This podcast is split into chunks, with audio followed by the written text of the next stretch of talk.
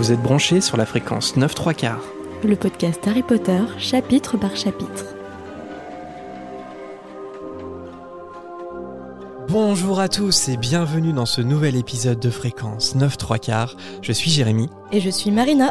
Premier épisode de cette nouvelle année 2022. Alors avant toute chose, on vous souhaite à toutes et à tous une excellente année pleine de magie. On espère partager avec vous en 2022 un maximum de chapitres Harry Potter avec plein de podcasts et plein d'invités. Bref, on vous souhaite une belle année de Potterhead à vous tous. Pas le temps de niaiser d'ailleurs, ça c'est pour faire hommage au précédent épisode avec Jasmine.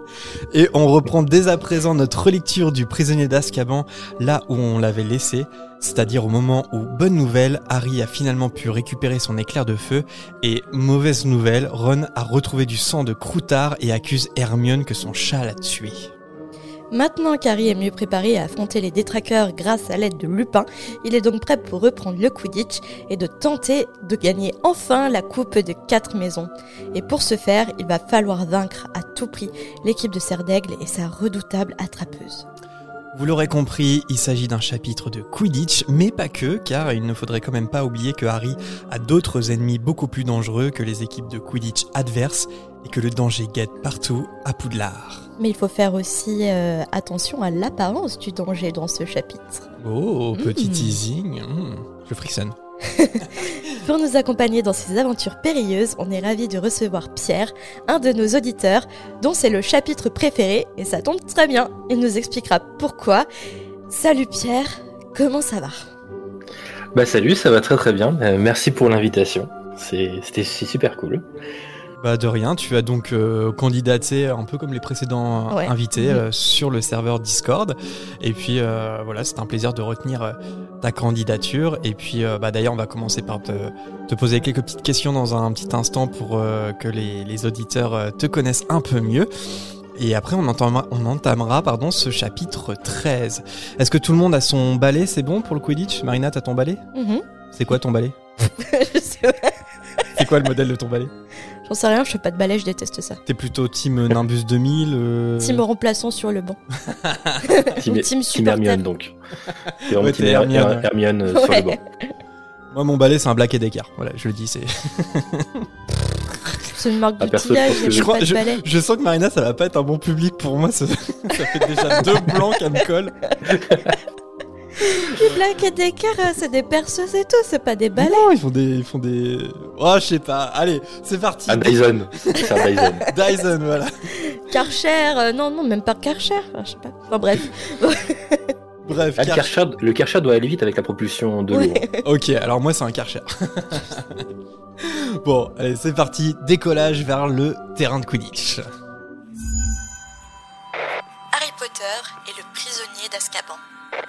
Chapitre 13. Gryffondor contre Serdaigle. Avant tout, on va commencer euh, par interviewer euh, Pierre. J'aimerais bien qu'on trouve un petit nom euh, pour cette chronique d'ailleurs. Il faudra qu'on réfléchisse. L'interview. Vérité. Grill de l'invité. Un truc comme ça, tu vois. La chronique de Rita. Histoire de leur faire un peu peur. La plume à papote. Ah, joli. C'est vrai. Ça fait pas assez peur. C'est vrai. Alors bon, je vais arrêter mes bêtises et commencer à te poser notre première question. Peux-tu nous dire quand et comment tu as découvert notre podcast? Euh, alors le comment, euh, je ne saurais pas exactement dans le détail parce qu'en fait je l'ai découvert pendant le premier confinement euh, où j'ai découvert un petit peu les podcasts en général et puis j'ai dû tomber, je pense, par les recommandations sur la fréquence et vraiment bah, j'ai tout de suite accroché parce que je me suis dit c'est super, original en fait de reprendre les chapitres et tout. Ça m'a donné envie de les relire au fur et à mesure aussi et euh, du coup bah, j'ai tout rattrapé euh, assez rapidement. J'ai dû passer quelques volières, je dois l'avouer, mais euh, globalement, j'ai quand même tout écouté. Et notamment bah, en allant en allant travailler aussi, quoi. Après le confinement et tout, sur la route, bah, je mets un épisode et, et voilà, donc ça me permet de, de me tenir à jour et de m'accompagner sur le chemin du travail, quoi. Donc, donc voilà. Ça, ça serait une question hyper intéressante. c'est de savoir euh, si euh, les auditeurs ont l'habitude de couper avant le podcast. Tu vois, avant la fin du podcast. Admettons euh, toute la partie où on parle du Tipeee, des réseaux, etc. Ceux qui connaissent bien le podcast, qui écoutent tout le temps, ils squeeze, je pense, cette partie. Ou si il y en a qui écoutent pas la volière et donc moi je connais une collègue qui écoute notre podcast. je sais qu'au niveau de la volière, généralement elle écoute pas trop parce que c'est plus la partie histoire qui l'intéresse. Voilà, c'est ça. Hmm. Assez au monde d'Harry Potter pour creuser à ce point comme on creuse dans la volière. Mais ça serait intéressant de savoir quelles sont les petites habitudes euh, d'écoute euh, des, auditeurs. N'hésitez pas à nous le dire sur les réseaux d'ailleurs. En tout cas, euh, les auditeurs font un peu ce qu'ils veulent. Hein. vous faites ce hmm. que vous voulez. si vous voulez, si vous préférez une partie plutôt qu'une autre, vous pouvez très bien couper, reprendre après ou pas écouter du tout. Hein. c'est libre à chacun. Ah, mais moi, quand Marina elle commence à parler, direct avance rapide. voilà, il faut avoir la main sur le volume tout le temps. Hein, bah, c'est vrai qu'au départ, en fait, les, les volières, je les coupais parce que j'avais vraiment hâte d'avoir les épisodes suivants, en fait, d'avoir les chapitres suivants. les chapitres. Parce que je m'intéressais au, voilà, au chapitre en lui-même. Et c'est plus vers les derniers épisodes, j'ai à partir de fin euh, tome 2, on va dire, j'ai commencé vraiment à écouter les volières parce que je trouvais ça aussi intéressant d'avoir euh, bah, les questionnements de chacun. Euh, et c'est toujours assez original aussi. Ouais. Et peut-être et peut-être même que la, la, partie interview, par exemple, des gens qui sont qui, qui, ont hâte de, de, retrouver le chapitre, peut-être que cette partie-là est squeezée aussi par, euh, par un certain nombre d'auditeurs. Euh, c'est c'est possible. Et Pierre, euh, même question, mais cette fois pas pour le podcast, mais pour la saga Harry Potter dans son entièreté. Quand est-ce que tu as découvert l'univers d'Harry Potter et par quels moyens c'était? Alors moi c'est un peu particulier parce que bon bah comme beaucoup euh, vu mon âge en fait euh, j'ai découvert vers euh, mes 11 ans donc à peu près quand c'est sorti et tout ça. au début j'ai pas réussi à rentrer dans les livres, j'ai découvert vraiment avec le, premier film où j'ai adoré. Ma sœur m'a offert le livre, je suis pas rentré dedans. Ma sœur m'a offert le deuxième livre, je suis pas rentré dedans. Et c'est l'été d'après, je crois, où en partant en vacances, bah, mes parents en fait nous nous autorisaient en fait à acheter un livre pour les vacances. Et, euh, et, comme un idiot, en fait, je me suis dit, j'ai pris, je vais prendre un gros livre pour m'occuper, et j'ai pris le tome 4. Mmh. à ce moment-là, il y avait que le deuxième film qui était sorti. Donc, euh, je me suis spoilé comme un idiot le fait que bah, Sirius était bah, ce qu'il est. On va éviter de spoiler pour ceux qui n'auraient pas encore lu, vu qu'on est au tome 3. Mais voilà, je me suis fait spoiler un, un élément important sur Sirius, sur euh, tout en fait l'univers en fait dans le tome 4. Et j'ai dû lire euh, le tome 4, euh, qui est le plus épais, j'ai dû le lire en trois jours.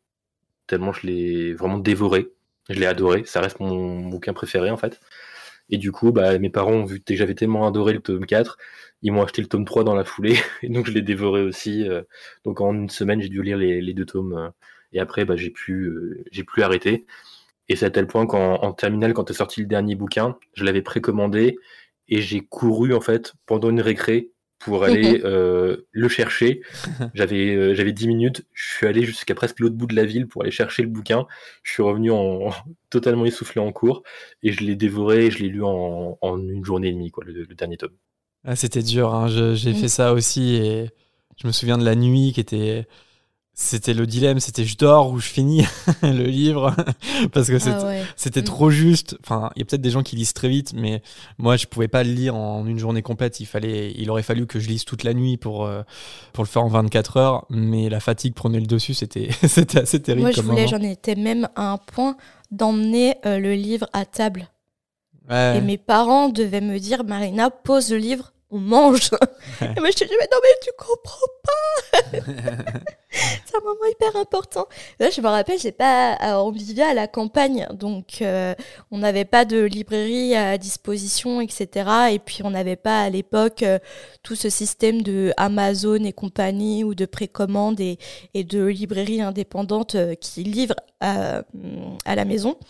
Et euh, donc, du coup, euh, fait intéressant de ma vie, tous les samedis avec mes parents, on allait en course. Et donc, du coup, je devais attendre le moment des courses hmm. pour aller chercher le livre, tu vois. Je pouvais pas l'avoir euh, dans la journée euh, parce que la librairie euh, la plus proche elle était super loin, tu vois. On dirait que j'ai grandi au fin fond de la Bourgogne, mais c'est un peu ça. J'ai grandi dans un village de 300 habitants, alors on n'avait pas. Donc du coup, j'ai jamais vécu cette ambiance comme certains ont pu aller passer la nuit devant la librairie pour être tôt le matin ou vraiment foncer à la librairie parce que mon école ou le collège était dans un trou perdu et tout. Donc pas il n'y avait pas cet engouement euh, dans, dans, les commerces euh, d'Harry Potter, quoi. Ouais, parce que ouais, il y avait des, des, sorties de minuit en fait dans les librairies. Tu pourras mettre des petits violons euh, sur ma petite chronique de fille qui a vécu dans un village de 300 habitants. C'est vrai que certains ont connu très probablement ceux qui étaient plus proches des villes sans doute les sorties à minuit ouais bah, voilà c'est ça moi j'ai pas pu faire ça non plus hein. moi j'ai à partir du 6 j'ai pu acheter le jour J le livre mais euh, par contre, non, j'ai pas fait de, de, nuit Harry Potter. Je les ai fait après coup, quand c'est devenu une institution. non, c'est vrai que c'est pareil. Euh, dans tout ce qui était à minuit, j'ai pas pu le faire. J'étais dans une petite ville, quoi. C'était, il y avait des, des, librairies qui l'avaient le, premier jour et on pouvait précommander le livre, mais euh, j'ai pas fait de trucs à minuit. Par contre, j'ai eu la joie de pouvoir avoir l'arme du spoil face à mes potes. Ah bah oui. oui. Et je me rappelle plus. Est-ce qu'ils avaient un jour de prédilection pour le sortir? Est-ce que c'était le mercredi ou il sortait un peu ah n'importe quand Tu me poses une colle. J'arrivais pas, j'arrive pas à me souvenir s'il y avait une récurrence dans les sorties.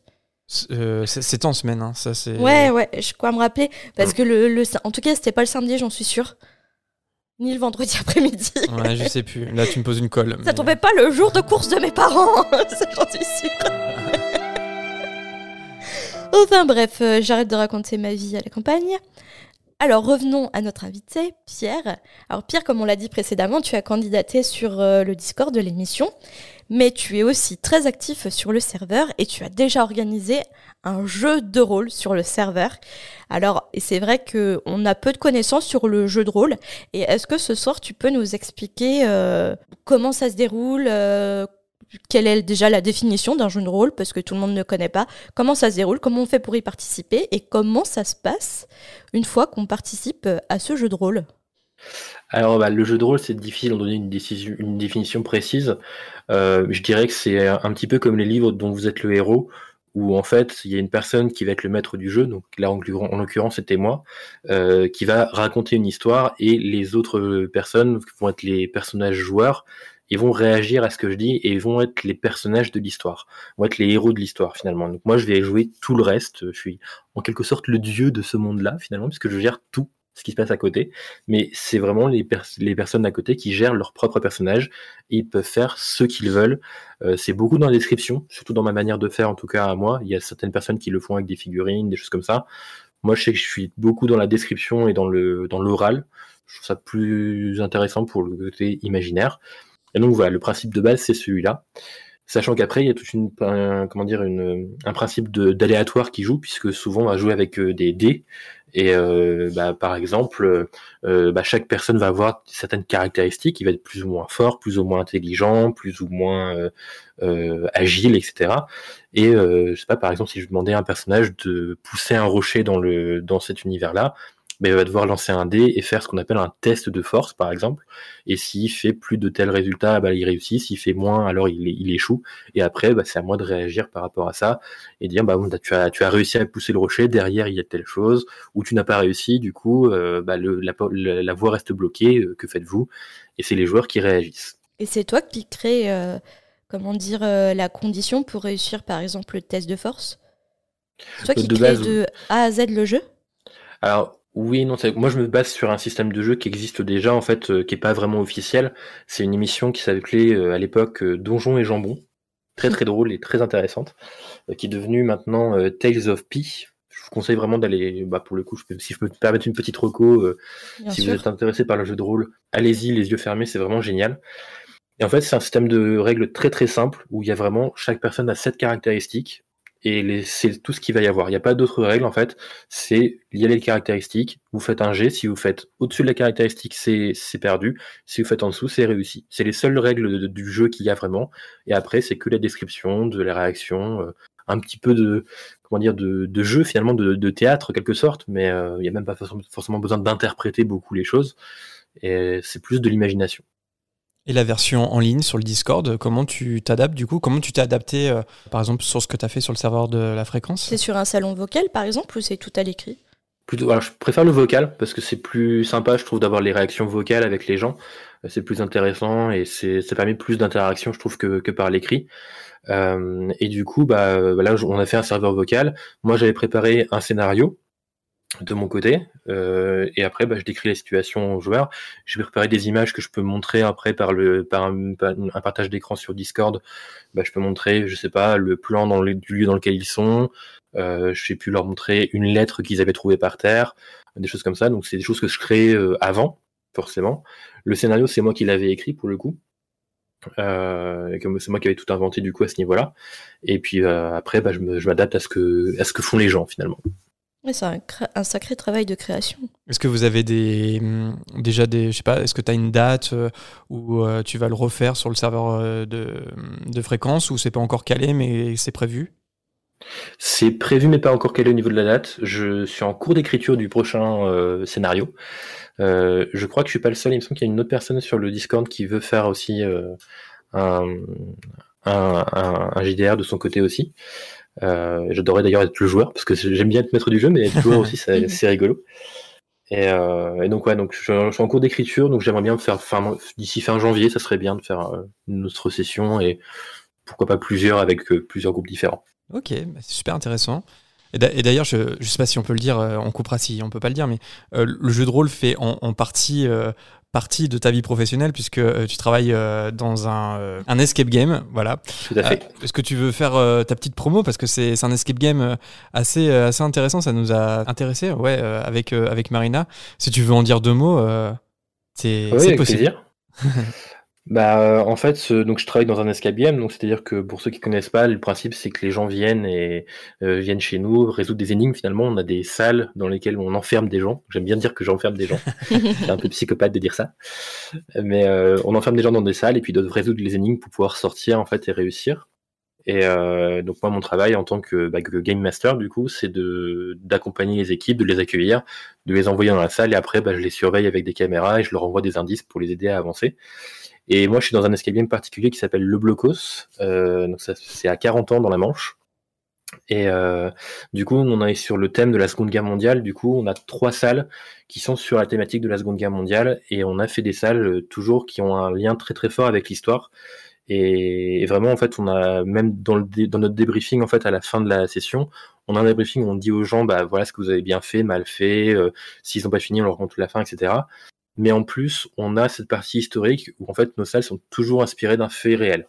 Donc du coup, on peut développer un petit peu le côté historique de la chose. Ok, et eh ben, euh, le Blocos à 40 ans. Alors euh, je tiens à signaler que même si on était très proche géographiquement euh, avant que je déménage, on se connaît pas. Donc c'était une surprise en fait, on a découvert ça après coup. voilà, c'est la Manche, je connais bien. Donc ouais, n'hésitez pas à aller Google ça. le Blocos à 40 ans en Normandie. Et Pierre, juste euh, une dernière question euh, pour, euh, pour conclure cette partie interview. La fameuse question sur tes choix, tes préférés. Alors, tu as déjà répondu pour le livre, donc c'est La Coupe de Feu, a priori, ton livre préféré, si je me trompe pas. C'est ça. mais si tu devais choisir un film, un personnage, et puis aussi ta maison à Poudlard, est-ce que tu peux nous dire tout ça? Niveau film, je dirais L'Ordre du Phénix parce que je trouve que l'ambiance est géniale, le, film est très émouvant et je trouve que Ombrage est juste parfaite en fait. On, adore la détester et elle est vraiment parfaite dans le film.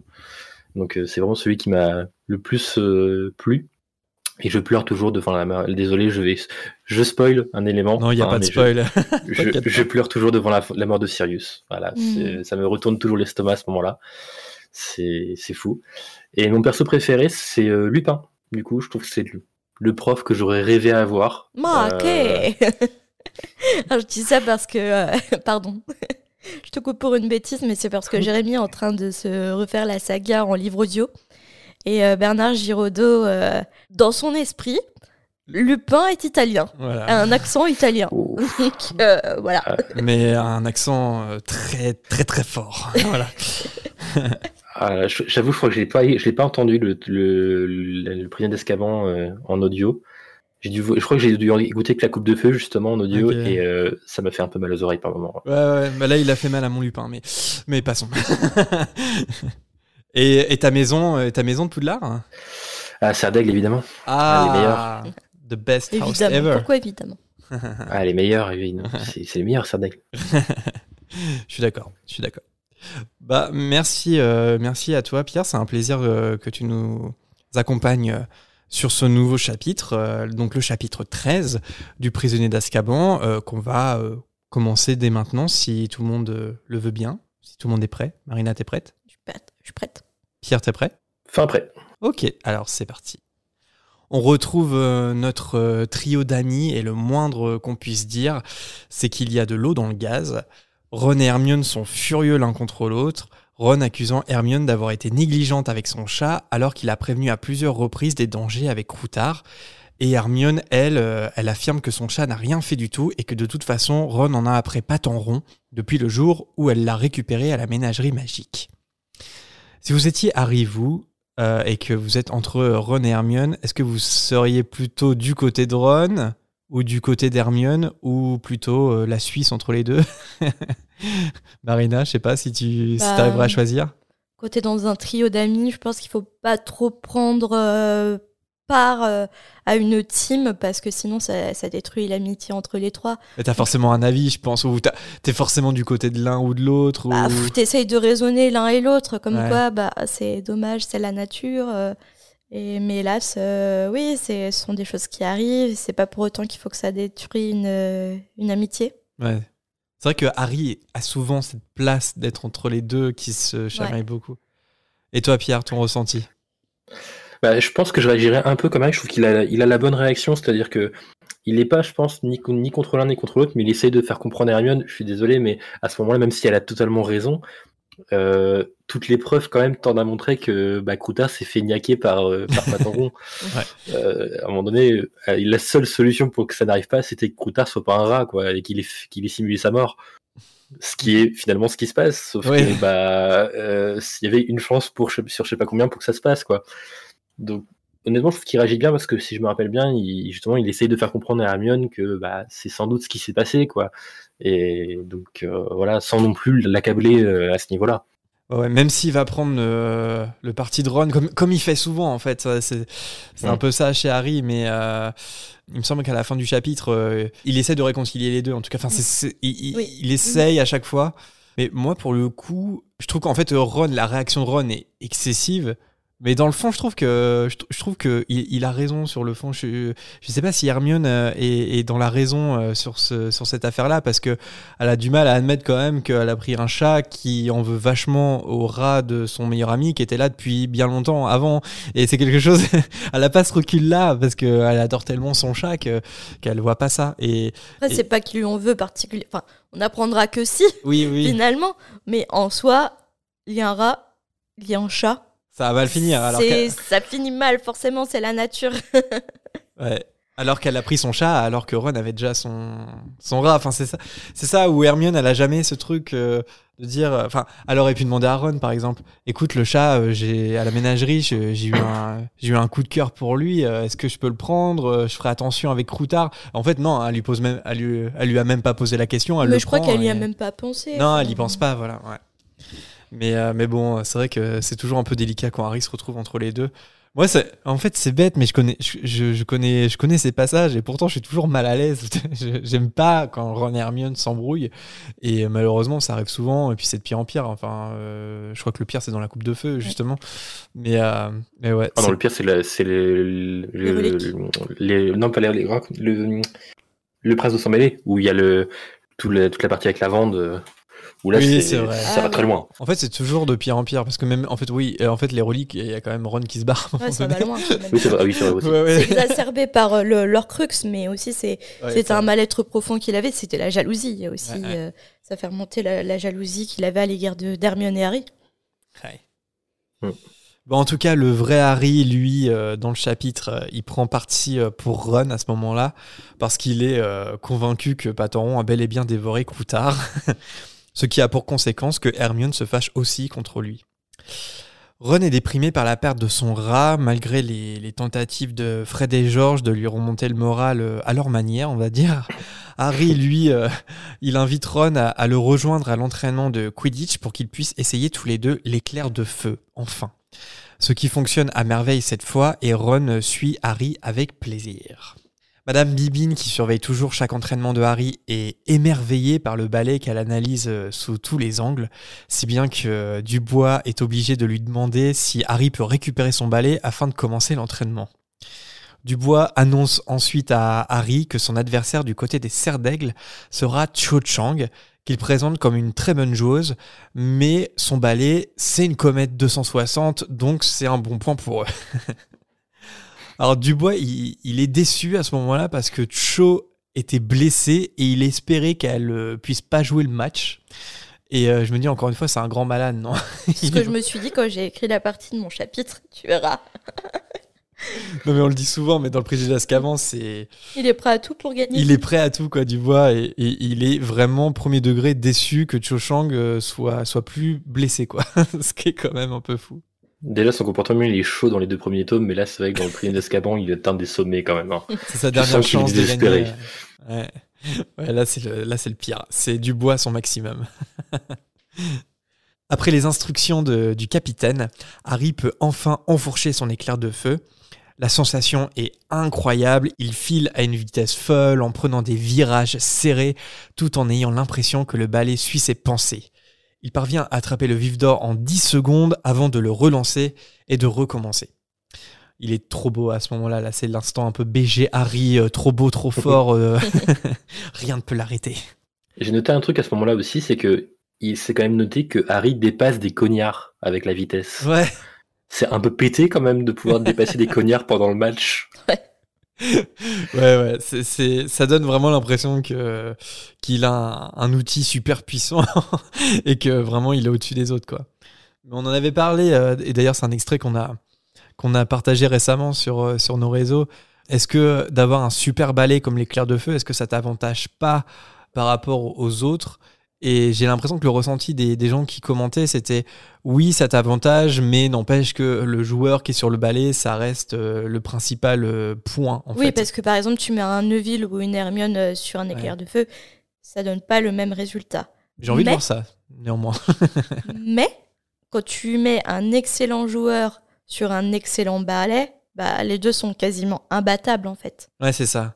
En fait, par exemple, là, sur le match qu'on va suivre, si Cho Chang avait un éclair de feu, est-ce que euh, elle aurait pas plus euh, pu rivaliser avec Harry? C'est bah, une question, quoi. Bah, il le, enfin, tu vas voir dans ma partie, mais elle aurait sûrement pu gagner en fait parce qu'elle avait une très bonne tactique. Elle a de la, comment on dit, on a de la de la technique. Ah, de la technicité. Elle a de la technique et tout, donc, euh, donc oui, euh, je pense qu'elle aurait pu gagner avec un bon matériel euh, type éclair de feu. Après, Harry est très fort aussi. Hein. Enfin, c'est pas pour remettre en question les talents de Harry. Mais, mais Cho elle est très forte aussi. Ouais, c'est vrai. Mais désavantagée par son balai. Ouais. C'est plutôt Harry qui est avantagé pour le coup, parce que son balai est pas mauvais, quoi, mais mm. c'est plus. Ouais, c'est lui qui a le dernier cri, quoi, hein, qui a, la dernière technologie disponible sur le marché. Globalement, euh, c'est euh, une excellente séance d'entraînement de la part de toute l'équipe, si bien que Dubois n'a aucune critique à adresser à ses joueurs en guise de conclusion. On imagine que la plupart du temps, euh, ça se termine par des critiques, les séances d'entraînement. La seule ombre au tableau pour Dubois, c'est son inquiétude vis-à-vis de Harry et des détraqueurs. Il lui demande alors si ce problème-là est bien réglé. Harry le rassure à nouveau sur ce point, et Fred ajoute que de toute façon, ça serait improbable que les créatures reviennent après la foudre de Dumbledore la première fois. Alors que l'équipe rentre au vestiaire, Harry lui se dirige vers les tribunes pour que Ron essaie l'éclair de feu à son tour. Madame Bibine, elle, elle s'est endormie euh, sur les gradins. Alors bon, euh, niveau surveillance rapprochée, on repassera quand même. Madame Bibine finit par se réveiller en sursaut alors que la nuit est déjà tombée. Harry et Ron, euh, eux, bah, ils font toujours mumuse en fait avec le balai et ils sont réprimandés par Bibine qui leur reproche de ne pas l'avoir réveillée. Ce qui est un peu gonflé quand même. C'est elle qui s'est endormie quand même. Harry et Ron finissent donc par se mettre en route en direction du château. Sur le chemin, Harry est surpris par une paire d'yeux brillants dans le crépuscule qui l'observe. Ron allume sa baguette d'un lumos et il découvre alors Patenroux. Ron le chasse en grognant que Hermione laisse son chat euh, traîner n'importe où, tandis que Harry, lui, il est soulagé. il avait eu peur de croiser à nouveau le regard du Sinistros. Et euh, bah, par fierté, un peu, euh, un peu bonhomme, quoi, Harry, il en dit rien à Ron et il rentre dans le château. Mais qu'est-ce que Paton pouvait bien faire là? Mhm. Allait-il voir quelqu'un? Mais t'imagines quand même, Poudlard, c'est le paradis des chats. T'as un château énorme qui doit être rempli de, de, de petits insectes à chasser, de souris, de rats, de pièces à explorer, de, de choses en hauteur, et puis un parc immense. Hermione, elle peut pas euh, cantonner euh, patte en rond euh, au dortoir, quoi, c'est pas possible. Ça serait le privé d'une vie énorme, quoi. Après, il faut quand même dire que ça doit être aussi très dangereux quand même pour un chat. hein. Quand tu vois des- la taille de certaines araignées, par exemple, de choses comme ça. Ouais, c'est vrai qu'il faudrait pas qu'ils aillent la- dans la, la forêt interdite. Pas trop loin en tout cas. Ouais. C'est vrai que c'est quelque chose que dit Hermione assez tôt pour défendre euh, Pateron par rapport à Croutard, c'est qu'elle dit que Pateron restera dans le dortoir, mais c'est vrai que comme tu dis, en fait, ça paraît impossible, quoi. Mm. Je veux dire, quand t'as un chat, je pense qu'il vaut mieux qu'il se balade. Enfin, je vois pas un chat euh, rester tout le temps dans le dortoir hein, pendant, pendant toute ta journée de cours. Je pense que les chats font un petit peu leur vie à Poudlard, quoi. Bah, même tous les animaux. Mais moi, je me demande si je serais pas un peu euh, flippé pour mon chat quand même. J'aurais Ouais. un peu peur qu'il fasse des mauvaises rencontres. Puis rien que Mystène, hein, je suis pas sûr qu'elle soit euh, très gentille avec les, les autres euh, ouais, et puis, euh, par exemple, enfin, nous, on a des, des chats en appartement, donc euh, parce qu'on est en hauteur et parce que proche des voitures, donc euh, ça serait trop dangereux pour eux. Mais même, euh, même à la campagne, par exemple, euh, moi, je suis toujours flippée qu'ils fassent des mauvaises rencontres, pas animales, mais humaines, tu vois. Et là, il y a plein de gens, enfin, je, Ouais. je sais pas, je, je suis un peu psychopathe pour mes chats, je suis un peu parano. Je pense que je serais pareil à Poudlard. hein. J'aurais peut-être pas forcément envie de laisser mon chat sortir, vu euh, rien que les créatures de, de Hagrid qui, qui les l'air un peu, un peu tout le temps. euh, Ouais, je serais un peu flippé quand même. hein. Le lendemain, c'est jour de match. Quand Harry entre dans la grande salle pour le petit déjeuner en compagnie de son éclair de feu, il fait sensation. Il est accompagné de. Tu faisais euh, Jonathan Cohen ou... Ah non Ceci est une descente de police. Je ne suis pas Harry avec mon éclair de feu. Bien joué, Joe. Je suis John McDonald. Bref. Est- Harry est accompagné de Ron, Simus, Dean et Neville qui tiennent à être près de lui comme une garde d'honneur. Les Serpentards et Drago Malfoy en particulier sont tous stupéfaits. Dubois, lui, il tient carrément à ce que le balai soit exhibé sur la table avec la marque euh, bien visible, éclair de feu. Ce psychopathe. Ah, c'est un peu euh, la même sensation quand, quand tu venais au collège avec tes nouvelles baskets ou quand tu avais un nouveau sac à dos, Mm. le nouveau sac à dos que tout le monde voulait. C'est un effet un peu waouh quand tu rentres comme ça. Ouais, regarde mon super jean que j'ai acheté une blinde et tout. J'ai plus d'économie, mais regarde, ça me fait un boule d'enfer. Pardon. Sauf que là, le truc, c'est que ça fait vraiment. euh, c'est même pas qu'il vient avec un nouveau jean, ça, Harry. Là, là, il vient d'arriver en Ferrari devant le collège. hein. Ouais, c'est ça. C'est un autre level. Oui, c'est plus euh, tes parents qui, qui t'emmènent en Ferrari devant le, devant le collège. c'est le camarade qui fait euh, conduite accompagnée avec une Ferrari. Et ça. toi, t'es en conduite accompagnée avec ton berlingot. De nombreux élèves viennent admirer le ballet dont Cédric Diggory est venu le féliciter et Pénélope Dauclair qui demande la permission de tenir le ballet. Sur ses grands airs, Percy la prévient, genre euh, attention de ne pas faire de sabotage. Non mais je l'imagine très bien euh, cet air un peu suffisant, Percy, euh, Hmm. en mode mauvais acteur en en, en faisant des caisses. Avant de rejoindre sa Penny, Percy explique qu'ils ont parié chacun sur la victoire de leur maison, parce que Pénélope de Claire est, préfète chez Serdaigle, on le répète. Même Drago s'approche en ironisant sur le fait que c'est dommage qu'il n'y ait pas de parachute comme accessoire au cas où un détraqueur s'approcherait pendant le match. Harry lui rétorque que c'est dommage dans son cas qu'il n'ait pas de troisième bras pour attraper le vif d'or à sa place. Et bim Ouais, dans je suis tes pas sûre qu'il fasse ça avec son troisième bras, mais bon. Je... C'est pas, pas sa meilleure punchline, en vrai, Harry. Il en a eu des meilleurs. J'ai cru qu'il parlait de moi.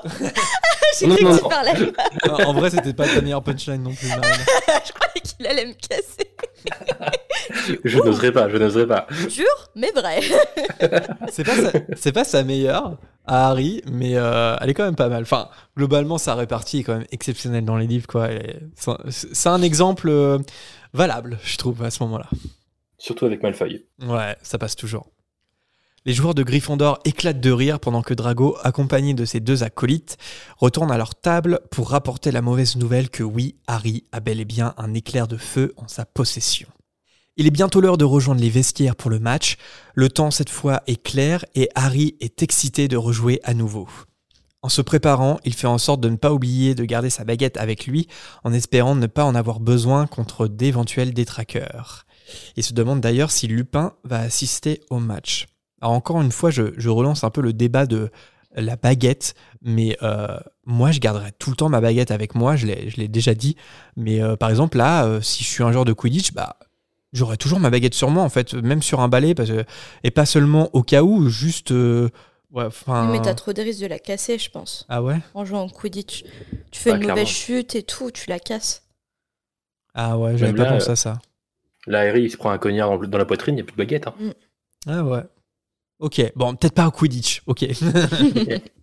Mais en fait, j'ai toujours eu cette impression-là que les, particulièrement les élèves, ont leur baguette quand ils en ont besoin, mais ils, peuvent très bien la laisser de côté et puis aller manger dans la grande salle. euh, Alors que moi, je me sentirais nu en fait sans ma baguette en fait. Parce qu'a priori, t'as pas besoin de te défendre euh, Oh, pas pour ou d'exercer ouais. la, la magie euh, à l'intérieur de l'école quand tu vas à la cantine, en gros. Ouais, mais je sais pas, dans la vie de tous les jours, tu vois, je sais pas. C'est- ça fait partie de toi, c'est comme si, euh, bah, on parlait de troisième bras, mais c'est comme si t'avais pas ton troisième bras, tu vois ce que je veux dire?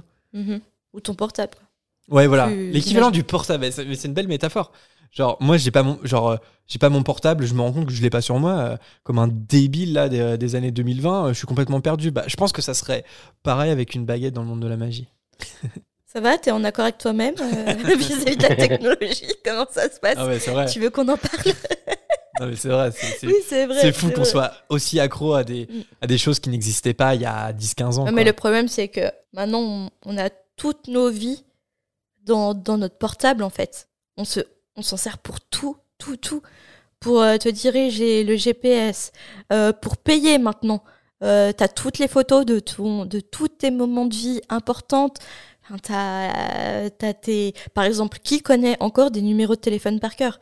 Je connais le numéro de fixe de mes deux grands-mères et de mes parents, mais c'est tout. Je- même, même le tien, Jérémy, je ne connais pas ton numéro. Non, moi non plus. Je serais, si je perds mon portable et je dois t'appeler, je suis incapable de t'appeler. Je ne connais pas ton numéro. Et ça, c'est assez flippant quand même. Bah, c'est ça en fait, on a vraiment, euh, on se repose beaucoup sur, euh, sur les portables et Ouais. euh, parce que bah, c'est pratique quoi. C'est tu, tu l'as partout et t'as tout t'as accès à tout. Même maintenant pour faire des recherches, t'es n'importe où, t'es en train de parler en, en soirée ou quoi que ce soit. Tu veux chercher une donnée, bah tu, tu prends ton portable, t'as la réponse tout de suite quoi. C'est C'est ça. on a accès à tout. C'est pour ça que je trouve que la, la métaphore entre, euh, en tout cas la comparaison entre la baguette magique et euh, les téléphones marche plutôt bien. Parce que même si tu peux pas tout faire avec une baguette magique, euh, tu, quand même, tu peux quand même faire pas mal de choses. Quoi. Ouais. En fait, il faudrait toujours avoir une baguette et, et être pas loin d'une bibliothèque si jamais tu veux chercher quelque chose. C'est ça. Mais par exemple, pour se diriger, en fait, tu peux te diriger avec une baguette magique. Mm. Pour contacter quelqu'un d'autre, tu peux contacter quelqu'un avec ta baguette magique. Ouais, c'est la porte ouverte des sorciers pour, sur la communication Ouais. en fait. Ouais. C'est pour ça que c'est pas juste un outil de défense en fait, c'est c'est une partie euh, une partie d'eux-mêmes en fait aux, aux sorciers, un peu comme nous tristement dans le monde moldu, Ouais, euh, mais on avait, on avait cette conversation dans l'épisode précédent ou l'épisode encore d'avant. C'est qu'on n'a pas le même rapport à la communication. Nous, euh, voilà, dans la société actuelle, il faut communiquer tout, tout de suite, sans, par exemple, d'informations en général, sans vérifier les sources. On a besoin d'être en constante connexion avec tout, tout notre environnement. C'est tout dans l'instant. Alors que les sorciers, ils ont vraiment un recul par rapport à. Enfin, ils n'ont aucune technologie faut le dire aussi, ils n'ont aucune technologie. Donc pour eux, je pense qu'ils n'ont pas cette dépendance à qu'est-ce qui se passe si je dois contacter quelqu'un en fait? Tu vois, nous on est tout le temps sur nos portables, à, à envoyer des messages à un tel tout le temps en permanence. C'est bien, ça crée un lien social et c'est bien. Mais on en oublie peut-être, euh, comment dire? L'essentiel. Bah ouais, c'est vrai, l'essentiel. oui, oui, oui, oui. C'est euh, par exemple, euh, pff, ça va pas nous tuer de pas donner de nouvelles pendant une semaine ou deux et d'appeler une amie et de, et de tout raconter ce qui s'est passé ces deux semaines et passer un moment de téléphone, mais un moment au téléphone, mais un moment vrai où on partage les choses, on a le réflexe d'envoyer un SMS, de dire c'est parce qu'il m'arrivait, blablabla, mais Enfin, je sais pas, il n'y a, a, pas d'émotion en fait dans ce qu'on raconte. Je sais pas pourquoi je suis partie aussi loin. Excusez-moi, je suis en train de faire ma thérapie par rapport à la technologie. Je reviens dans le chapitre, c'est Harry Potter. Voilà, pardon. je vais juste réagir vite fait à ta digression quand même parce que ça me fait penser à un truc que tout le monde savait que même moi, hein, le, premier, on trouvait ça un peu bizarre. C'est les hiboux où tout le monde se dit bah maintenant il y a quand même des moyens plus faciles d'envoyer des messages. Mais en fait, je pense que le monde des sorciers n'est pas dans le dans le côté instantané qu'on a mm. nous maintenant en fait. C'est-à-dire que le comme ils n'ont pas tout ce qui est justement Internet, technologie, etc., ils sont restés dans un, dans, à mon avis, dans un monde plus euh, tranquille et où l'information n'est pas si immédiate que ça, en fait.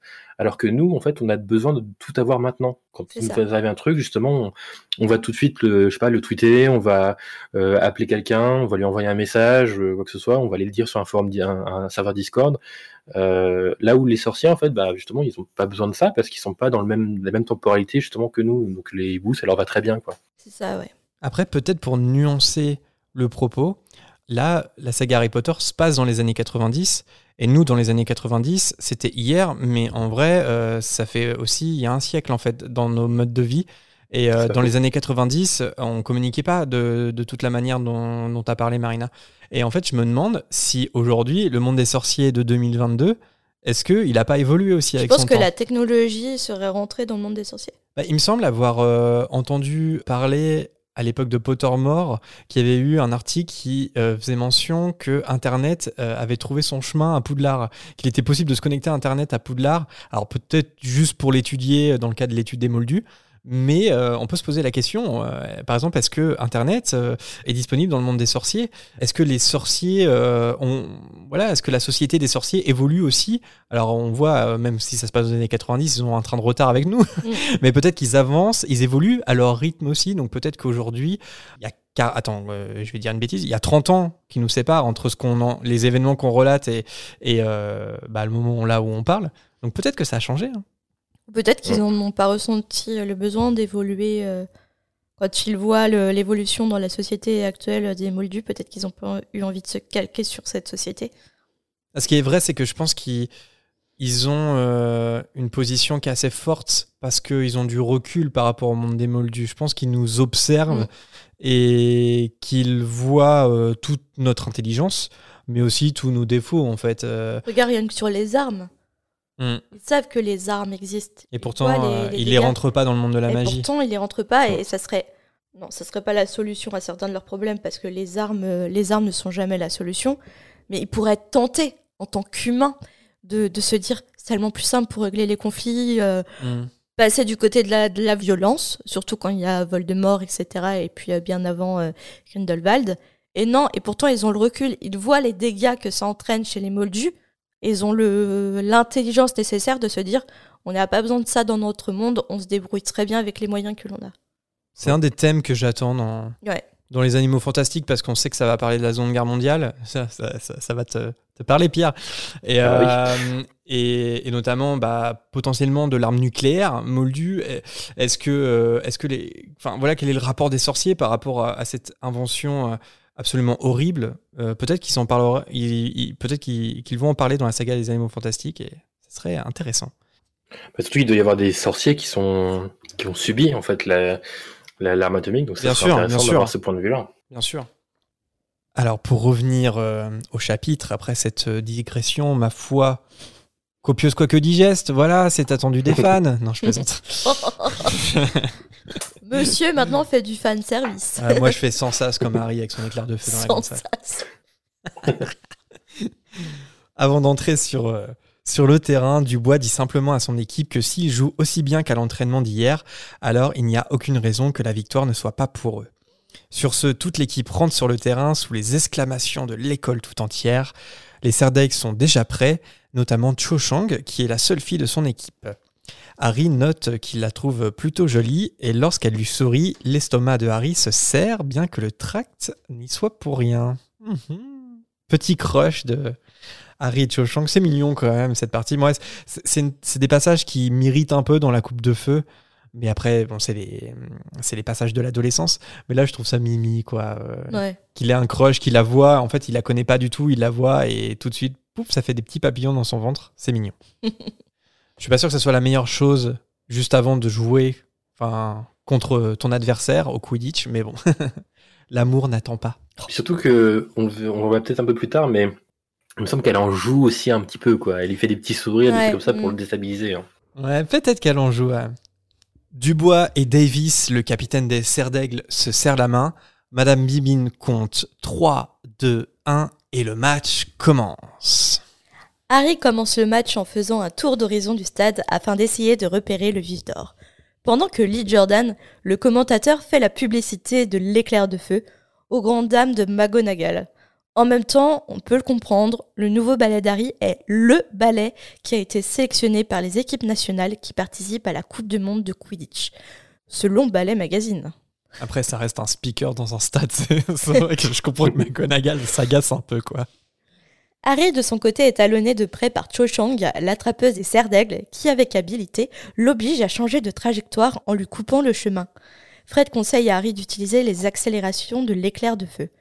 En effet, face à la puissance du balai d'Harry, Cho ne peut le suivre davantage. En même temps, Cathy marque le premier but pour Gryffondor. À ce moment-là, Harry repère le vis d'or près du sol. Pour l'attraper, Harry fonce en piqué, sa manœuvre de prédilection mais l'attrapeur de Gryffondor est stoppé par un cognard lancé par l'équipe adverse. Heureusement, il l'évite de justesse, mais ces quelques secondes d'inattention permettent au vif d'or de s'échapper. Malheureusement, pendant ce temps-là, l'équipe de Serre d'Aigle rattrape son retard, au point que si Cho attrape le vis d'or, elle fait gagner son équipe. Et justement, la petite boule d'or est repérée près des buts de Gryffondor. Harry se dirige alors vers les buts de son équipe, mais Cho intercepte sa trajectoire. Et justement, là, à ce moment, quand elle euh, intercepte euh, sa, sa trajectoire, elle fait un petit sourire à, à Harry, tu vois, genre toute mignonne. Oups. Bah, après, j'ai j'ai l'impression que c'est. euh, elle, elle montre très clairement sa, sa stratégie. Elle sait que Harry a le dessus. Mm. Et en fait, euh, sa technique, c'est pas du tout de repérer le vif d'or avant lui, c'est euh, de le bloquer. te, te, te, te, te, te, mais tu vas spoiler mon chapitre. tu vas faire le Ah.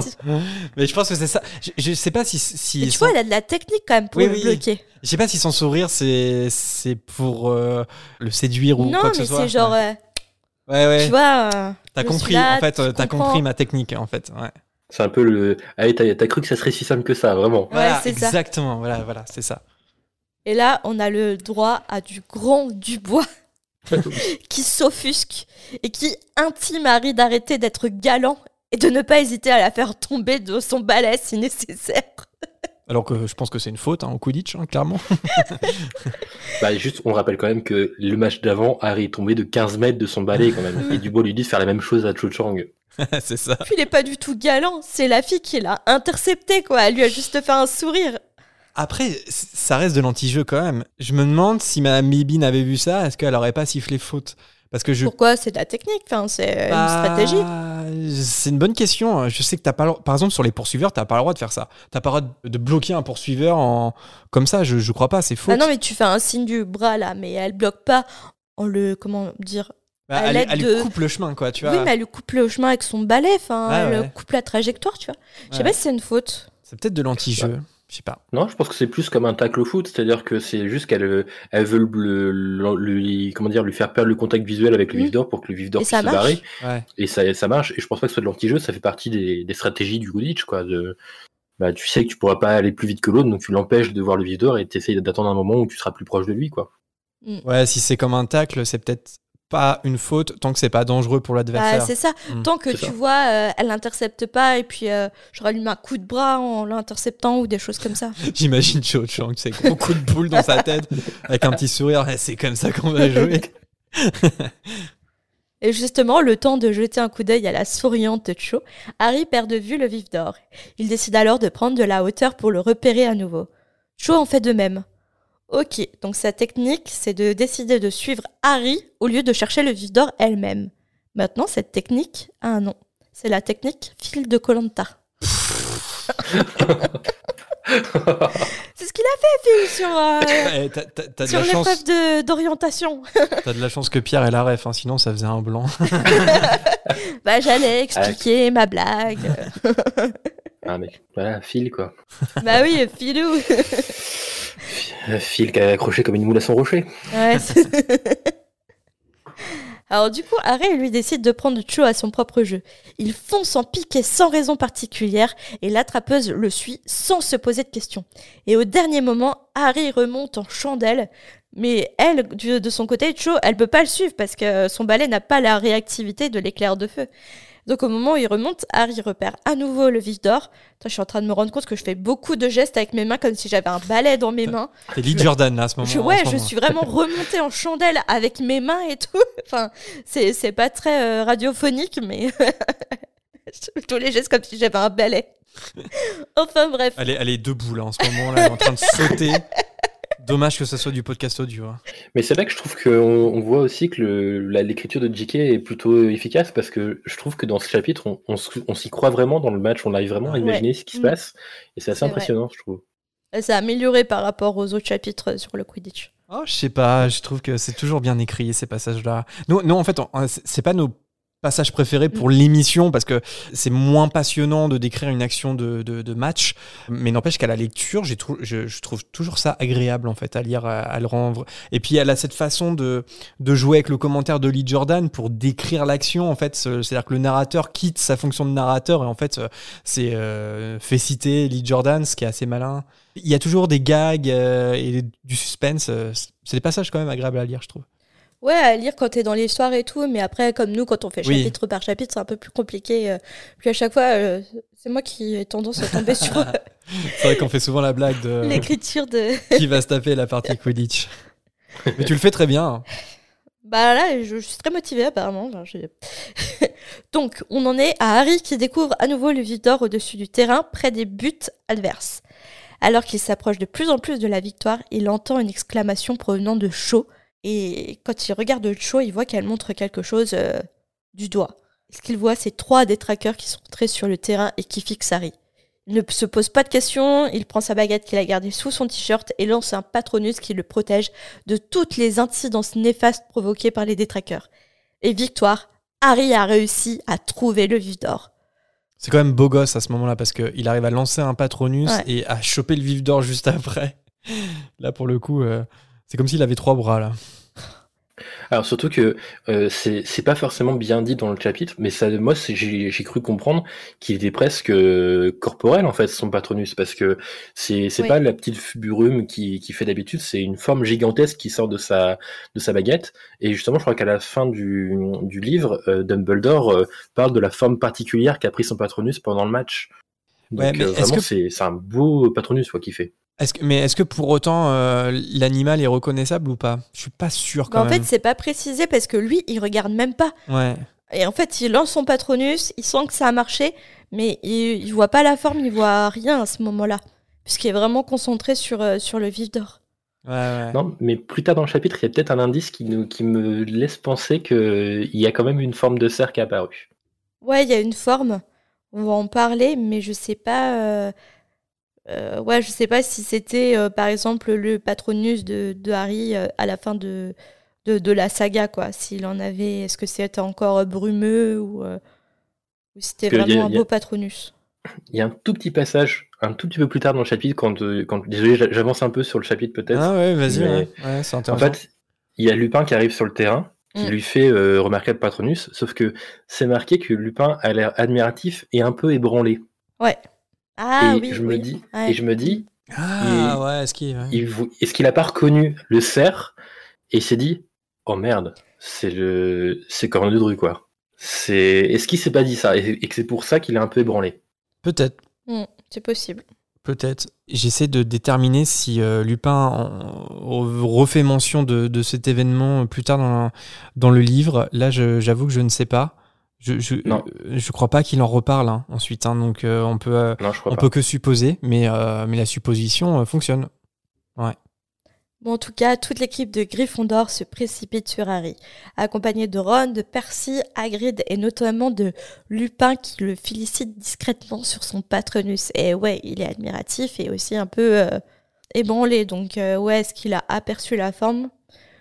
Ça, je sais pas. Bonne question. en tout cas, Harry, il est tellement excité et il est trop content de lui. Il a réussi son patronus.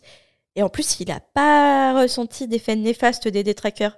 Mais Lupin l'emmène sur le côté du terrain pour lui montrer qu'en fait, les détraqueurs, n'en était pas. Au bord du terrain, Harry voit Malfoy, Crabbe et Goyle et Marcus Flint empêtrés dans un tissu noir qui était une cape et des cagoules.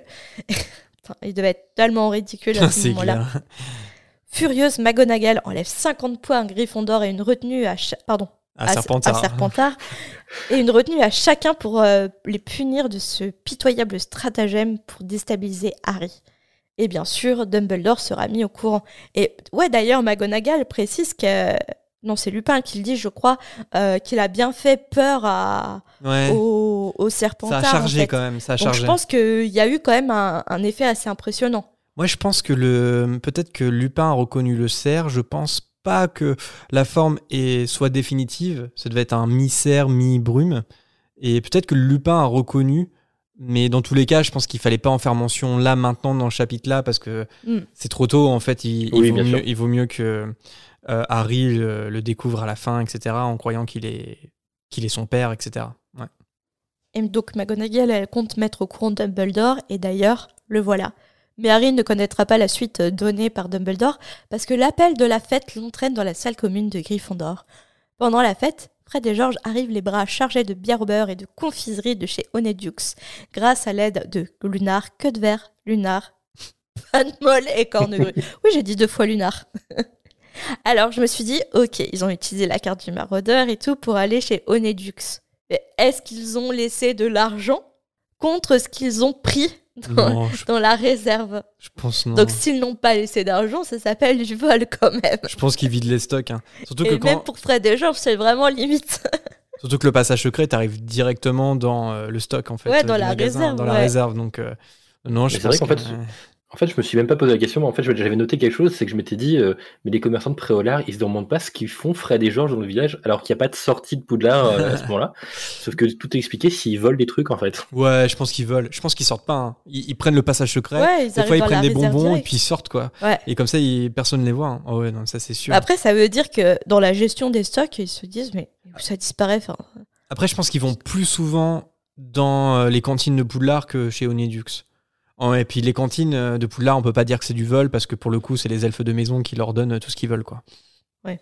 C'est encore plus simple que, d'aller, que de voir aller ouais. jusqu'à Prévolard. C'est clair. Après, je pense qu'Hermione, elle trouverait ça discutable, mais bon. Ouais. oui. Malgré l'ambiance festive euh, dans la salle commune, Hermione reste les yeux rivés sur l'énorme volume Vie et mœurs des Moldus en Grande-Bretagne. Harry essaye de la persuader de se joindre à eux, mais elle refuse parce qu'elle doit finir ce livre pour lundi. Et puis, Ron ne veut pas d'elle.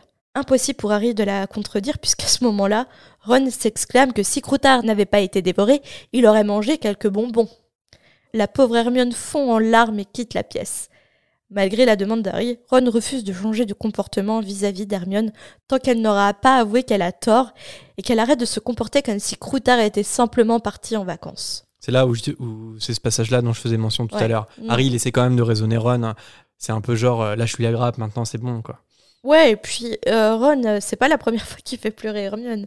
Dans le, dans le chapitre 1. Bah, au moins une fois par an, j'ai envie de dire. il a pas fait exprès, mais bon, il l'a critiqué alors qu'elle était juste derrière. Euh, il avait dit un truc du genre. Et après, elle s'étonne qu'elle n'a pas d'amis ou quelque chose comme ça. Il est très très dur envers Hermione en fait. Et le fait de l'avoir pleuré, ça, ça l'ébranle même pas en fait. Mais qui aime bien châtie bien. Il est, enfin, il est quand même dur, je trouve. Ouais, ouais. Bah, c'est là qu'on voit, euh, c'est une, des une des fois où on voit que Ron peut vraiment être très méchant quand il veut. Mm.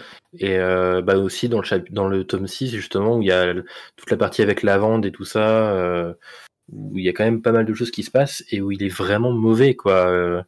donc il y a quand même un côté très très sombre par moment, Ron, qui est vraiment pas cool. Après, ça fait partie de son évolution de personnage aussi. Je, je trouve, là, on a encore jeune dans la saga. Et justement, euh, je pense que Ron, petit à petit, il va devenir de plus en plus mature. Et dans sa relation avec Hermione, tout simplement, il va accepter au fur et à mesure qu'il a des sentiments pour elle. Et non, mais tu vois ce que je veux dire? Alors que là, c'est un peu.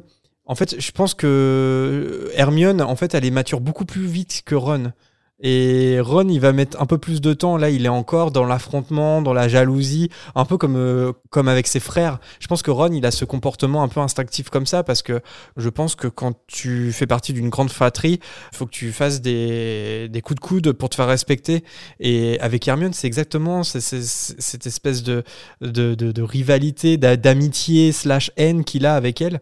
Et en fait, euh, ce que j'aime bien, c'est qu'au fur et à mesure de la saga, Ron va s'apaiser petit, euh, euh, petit dans à les petit. reliques de la mort, ils s'apaisent pas du tout. Alors, les- Exacerbés par leur crux, mais c'est quand même, c'est quand même des sentiments qui étaient là à la base. Oui, mais dans les reliques de la mort, enfin, on est plus dans la jalousie par rapport à Harry et Hermione parce qu'en fait, il comprend qu'il a des sentiments pour Hermione et en fait, il a l'impression que son meilleur ami est en train de lui piquer euh, la fille qu'il aime, quoi. Et je pense que c'est, tu vois, je trouve que ça glisse un peu, quoi. C'est bien que, euh, effectivement, Ron, là, à ce moment-là, dans, le- dans le tome 3, pour moi, il est encore un peu euh, immature, en fait. C'est-à-dire qu'il a, il a des réactions de, de gamin. Tu vois, genre, euh, il, il est bougon, là, tu vois, et il, il boude. Il boude, il boude auprès d'Hermione. Mais il évolue, quoi. Mais ça Euh, prend je du suis pas temps, par tellement contre. d'accord. Ouais, je sais pas, je pense que il, il a quand même ce côté sombre, il le dit lui-même en fait dans le tome 7 justement qu'il euh, il a ce côté sombre contre lequel il essayait de lutter et justement bah, le fait qu'il y ait leur crux, ça le faisait plus ressortir en fait ce côté sombre et ce qui a fini par le faire partir, mais en même temps qu'il il lutte contre ça et c'est presque ce qui est le plus intéressant avec lui en fait, c'est que bah, il est pas parfait, il est il y a des moments où il, il pète un câble, il devient méchant mais il en a conscience et, Mm. et il travaille dessus et justement après ça en fait euh, tu sens qu'il il revient et, et que ça lui a servi de leçon quoi. Ça, ça fait partie de lui, je pense, ce, ce trait de caractère.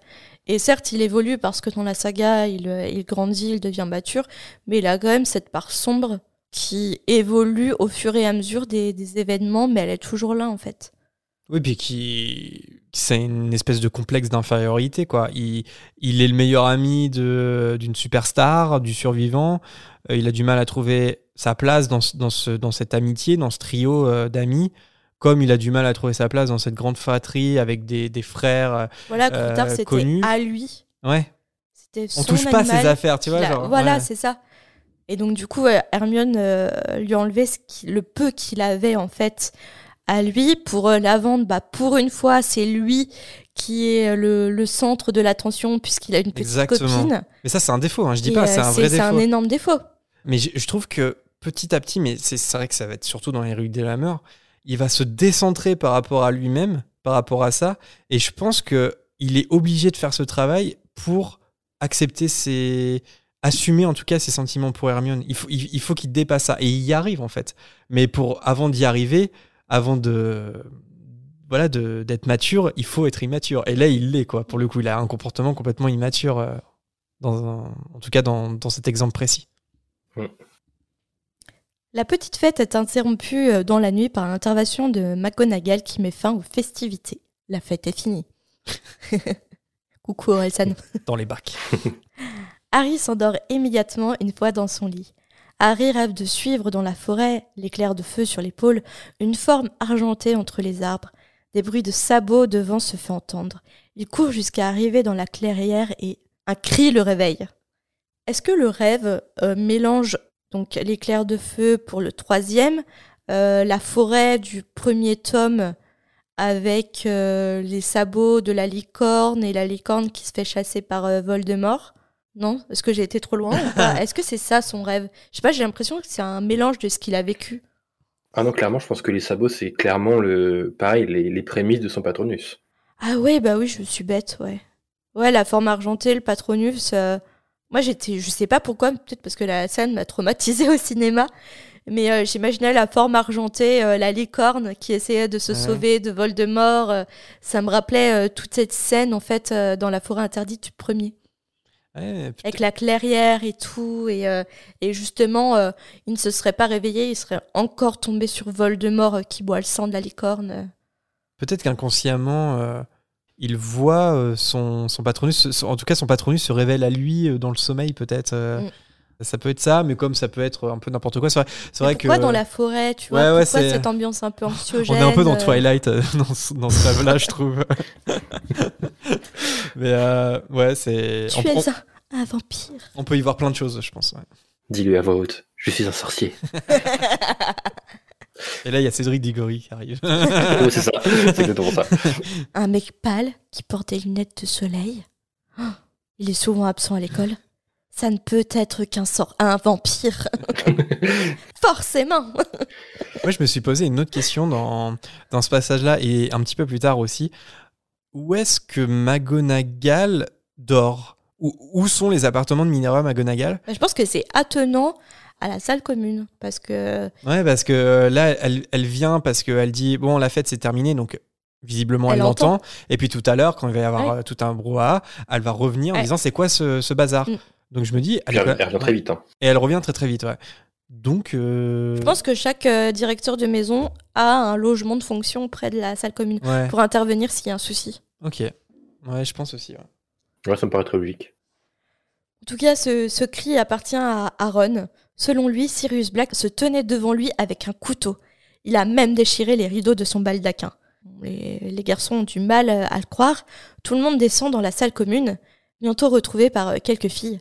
Percy, qui a revêtu son insigne de préfet sur son pyjama, somme tout le monde de remonter dans le dortoir. La fête est terminée.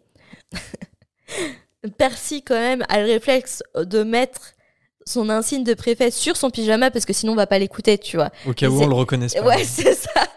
Euh, qui non mais je suis désolée, Percy, t'as pas ton insigne. Qu'est-ce que nous tout nous donne des ordres quoi Mais c'est, je, je me rappelle plus, c'est dit qu'il le met ou qu'il l'a sur lui, parce que je serais pas surpris qu'il dorme avec en vrai. hein. Ouais, Je crois, je crois qu'il le met. Je crois ouais, il le met.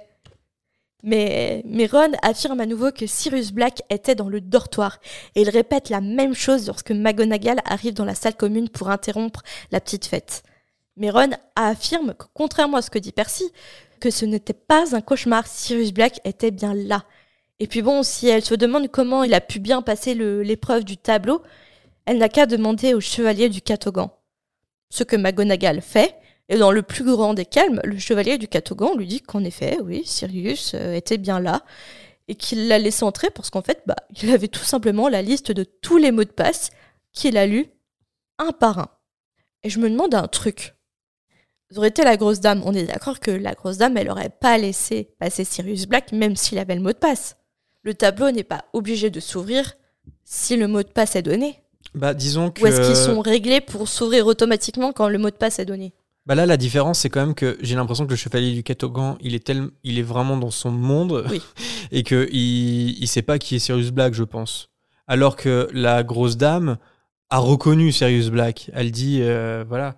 Donc, euh, je pense que c'est ça la différence. Je, je me Mais c'est ça si- ma question, c'est c'est donc est-ce que les tableaux sont programmés pour s'ouvrir automatiquement quand le mot de passe est donné? Ou vu qu'ils sont qu'ils ont une sorte de conscience, est-ce qu'ils ont le pouvoir de OK, t'as le mot de passe mais non, tu rentres pas parce que t'es un psychopathe quoi? Non, il peut, et en fait, euh, ils peuvent se bloquer parce que ça arrive dans le tome euh, 6, je crois, un truc comme ça. Quand euh, Harry va, va récupérer le souvenir de Slughorn, il, il revient et, le, et la grosse dame ne veut pas le laisser rentrer parce qu'il est trop tard. Il lui fait croire, elle lui fait même fait, elle lui fait même croire que le mot de passe a changé à minuit et que du coup il doit attendre le, le- le lendemain pour, euh, Hmm. pour qu'elle puisse lui ouvrir. Alors qu'en fait, bah, quand il lui dit, euh, bah, elle, elle lui dit, euh, allez vous plaindre à Dumbledore si vous n'êtes pas content. Euh, Ouais, J'aimerais bien, mais il est pas là. Bah si si, il est rentré. Et du coup, Harry s'en va et, et elle est dégoûtée en mode, mais non, je plaisantais. En fait, vous pouvez rentrer si vous voulez. Et du coup, non, elle peut rester bloquée si elle veut en fait. Même Donc si c'est bien le passe- chevalier du Catogan qui euh, s'en bat les steaks. Oui, lui, je pense que c'était un choix par défaut. Plus personne voulait reprendre Mm. le poste. Et lui, euh, il est monotage, quoi. On, le- on lui a donné la tâche de faire des mots de passe et d'accepter les gens qui ont des mots de passe, mais je pense qu'il a, il a pas la lucidité de penser au-delà de ça, quoi. Mais justement, est-ce que, euh, comme un petit peu les, les portraits des directeurs qui sont plus évolués que de simples portraits, est-ce que le portrait de la grosse dame n'est pas justement spécialement conçu pour être le portrait de, de Gryffondor et du coup aurait des capacités Ouais. supérieures de réflexion en fait, contrairement au chevalier Catogan qui lui, bah, il a été placé là par défaut en attendant quoi, mais qu'il n'a pas les mêmes capacités de, de réflexion que la grosse dame. Ouais, Il est plus là. spécial quoi. À la base, il est juste là pour embêter les élèves et les provoquer en duel, mais pas forcément pour euh, contrôler les, les arrivées et les sorties d'une salle commune. Ouais. Bon bah, suite aux déclarations du chevalier du, du Catogan, McGonagall demande aux élèves présents qui a pu bien être stupide au point de laisser traîner un papier avec tous les mots de passe inscrits. Et un petit cri se fait entendre et Neville long du bas lève la main.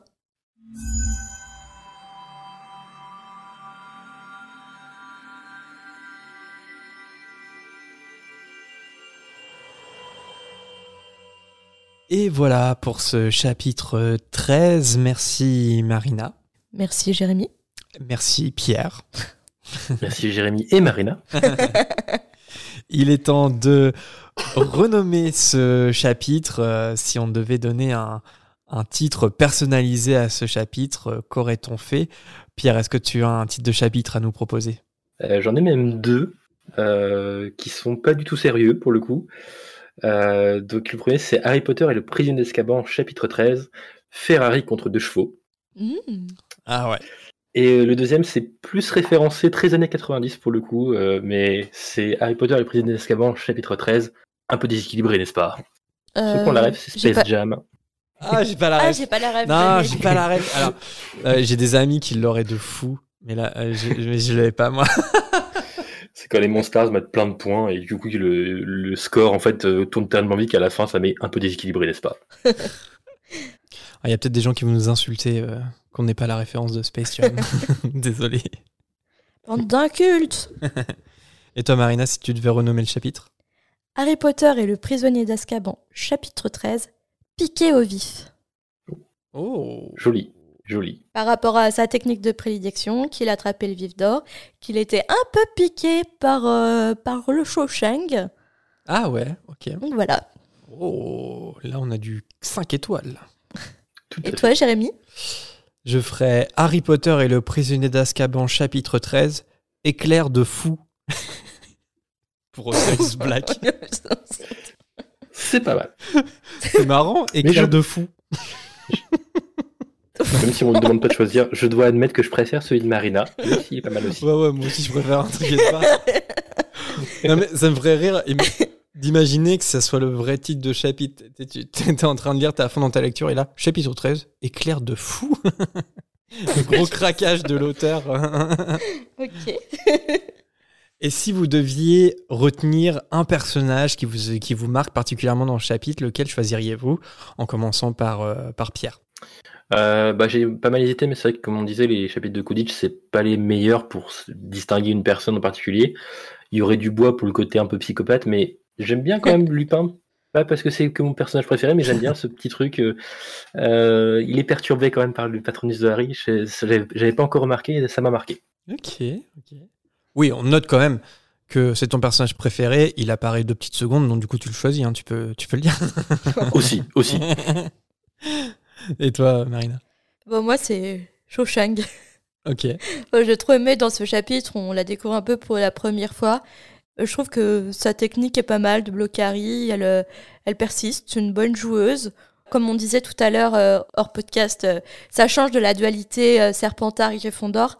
Ça donne un peu un nouveau souffle à- au match de Quidditch. Oui, c'est vrai, ça fait du bien de voir Et ça fait du bien de voir que bah, elle joue pas parce qu'elle en a contre Harry, elle joue parce qu'elle veut gagner, parce qu'elle a sportif, quoi. c'est Ouais. sportif en fait. Elle a une technique sportive. Elle est pas, elle est pas agressive. Elle a pas une vendetta contre Harry en fait. Ouais. C'est juste une bonne joueuse et elle veut gagner pour son équipe. Shawshank c'est un peu un bol d'air frais pour euh, pour le Quidditch à Poudlard. Et toi? Euh, moi, je- au, dé- au départ, je pensais à Harry, parce que j'aime bien Harry aussi dans le chapitre, notamment quand il demande à Ron si de lâcher Hermione, parce que ça arrive pas souvent. Mais j'ai presque envie de choisir Sirius Black le chapitre. Pourquoi? Parce que quand même, le gars, il a une discrétion légendaire. Il est assez malin, il est assez furtif pour s'échapper d'Azkaban et pour pénétrer euh, dans Poudlard à deux reprises. Mais dès qu'il arrive de proche de, sa cible, il lacère les rideaux de Ron plutôt que de les ouvrir euh, discrètement, de chercher discrètement le rat. Non, il arrive avec son couteau, il, désingue tout. Et, ça me fait rire. Donc voilà, j'ai presque envie de choisir Sirius Black. Mais par contre, je comprends pas le dans le chapitre pourquoi elle fait pas dire à Ron euh, non mais vous me croyez pas mais regardez mes rideaux. Si, bah, si, il le dit ça, mais. Euh, Enfin, et si, il le dit ça, Ron. j'ai pas l'impression que les gens regardent les rideaux et disent merde qu'est-ce que Bah, les, c'est les garçons euh dans le dortoir, oui, mais, euh, mais du coup, après, Ah ils ouais, moi, descendent. j'ai euh, j'ai pas l'impression qu'il Si, si, Ron. truc, euh, Attends, je vérifie. Euh, Euh, oui, si- en fait, il le dit, mais euh, il le dit à ses camarades de classe au début qu'il ne le croit pas. Et par contre, quand il arrive bah, après, euh, au niveau du portrait, il dit à McGonagall de demander carrément euh, au chevalier qui est Bah, juste c'est derrière ça, elle. Quoi. pourquoi il le croit pas alors qu'il y a bien ces rideaux qui Mais sont que- déchiquetés en fait? Bah, en fait, euh, je pense que. il, aurait pas fait, il aurait pas fait ça lui-même, t'as peur, tu vois, les rideaux déchiquetés euh, de ton camarade de chambrée. euh, Oui, c'est sûr, ils ont, quoi. ils ont peur, mais je pense que leur réflexe, c'est de descendre et de retrouver tout le monde. Et, et ils disent pas qu'ils le croient pas, hein, mais ils sont plus choqués qu'autre chose. Mais oui, il le dit. Il fait Regarde les rideaux, je te dis qu'il était là. Je crois qu'ils disent qu'ils le croient pas, mais avant de voir les rideaux, en fait. C'est euh, au début, ouais, non, t'as rêvé, et puis c'est là qu'il lui leur dit, mais attends, regarde les rideaux. Et là, ils se disent, ah ouais, d'accord, là, il y a un problème, et là, ils descendent, ouais. en fait. Ouais. Ah, il y a, en tout cas, dans le texte, il n'y a pas de réaction de, de, de Dean, euh, Neville, euh, Simus euh, ou Harry quand, après qu'il ait montré les rideaux. C'est juste qu'ils descendent. Ouais, c'est ça, il n'y a, pas de- d'arrêt sur les rideaux. Genre, ah, putain, c'est vachement déchiré, qu'est-ce qui s'est Ouais, passé quoi. Et d'ailleurs, je n'y pensais, mais en fait, le fait qu'il soit déchiqueté, est-ce que c'est pas parce que Sirius était sous sa forme de chien à ce moment-là, justement? Parce que Ah, déchiqueter, les... déchiqueter avec un couteau, enfin, je veux dire, ça prend du temps. Donc, euh, est-ce qu'il aurait pas juste transformé en chien pour bouffer que de verre? Et voyant qu'il n'était pas là, euh, se, se transforme en humain avec le couteau à la main, quoi. Bah après, euh, le truc c'est que, ouais, je sais pas, parce que Ron voit quand même euh, Sirius sous sa forme humaine euh, avec le couteau à la main, et je pense que ça dure pas énormément de temps non plus, parce que Ouais. je pense que, enfin, c'est assez rapide comme action. Donc j'ai j'ai tendance à penser qu'il est sous sa forme humaine et que il est tellement assoiffé par la vengeance que que il craque quoi. Ce qui est dommage quand même. Bon, tout est possible, mais j'ai l'impression que ça se passe quand même très très rapidement pour qu'il passe d'une forme à l'autre. Ouais. Bon, bah, je crois qu'il est temps de passer à la volière, surtout qu'on l'a un petit peu euh, rempli parce qu'il y a eu un, un gap euh, assez euh, prolongé entre le, le dernier épisode de l'année précédente et ce premier épisode de l'année. Donc, on passe tout de suite à la volière avec vos hiboux sonores.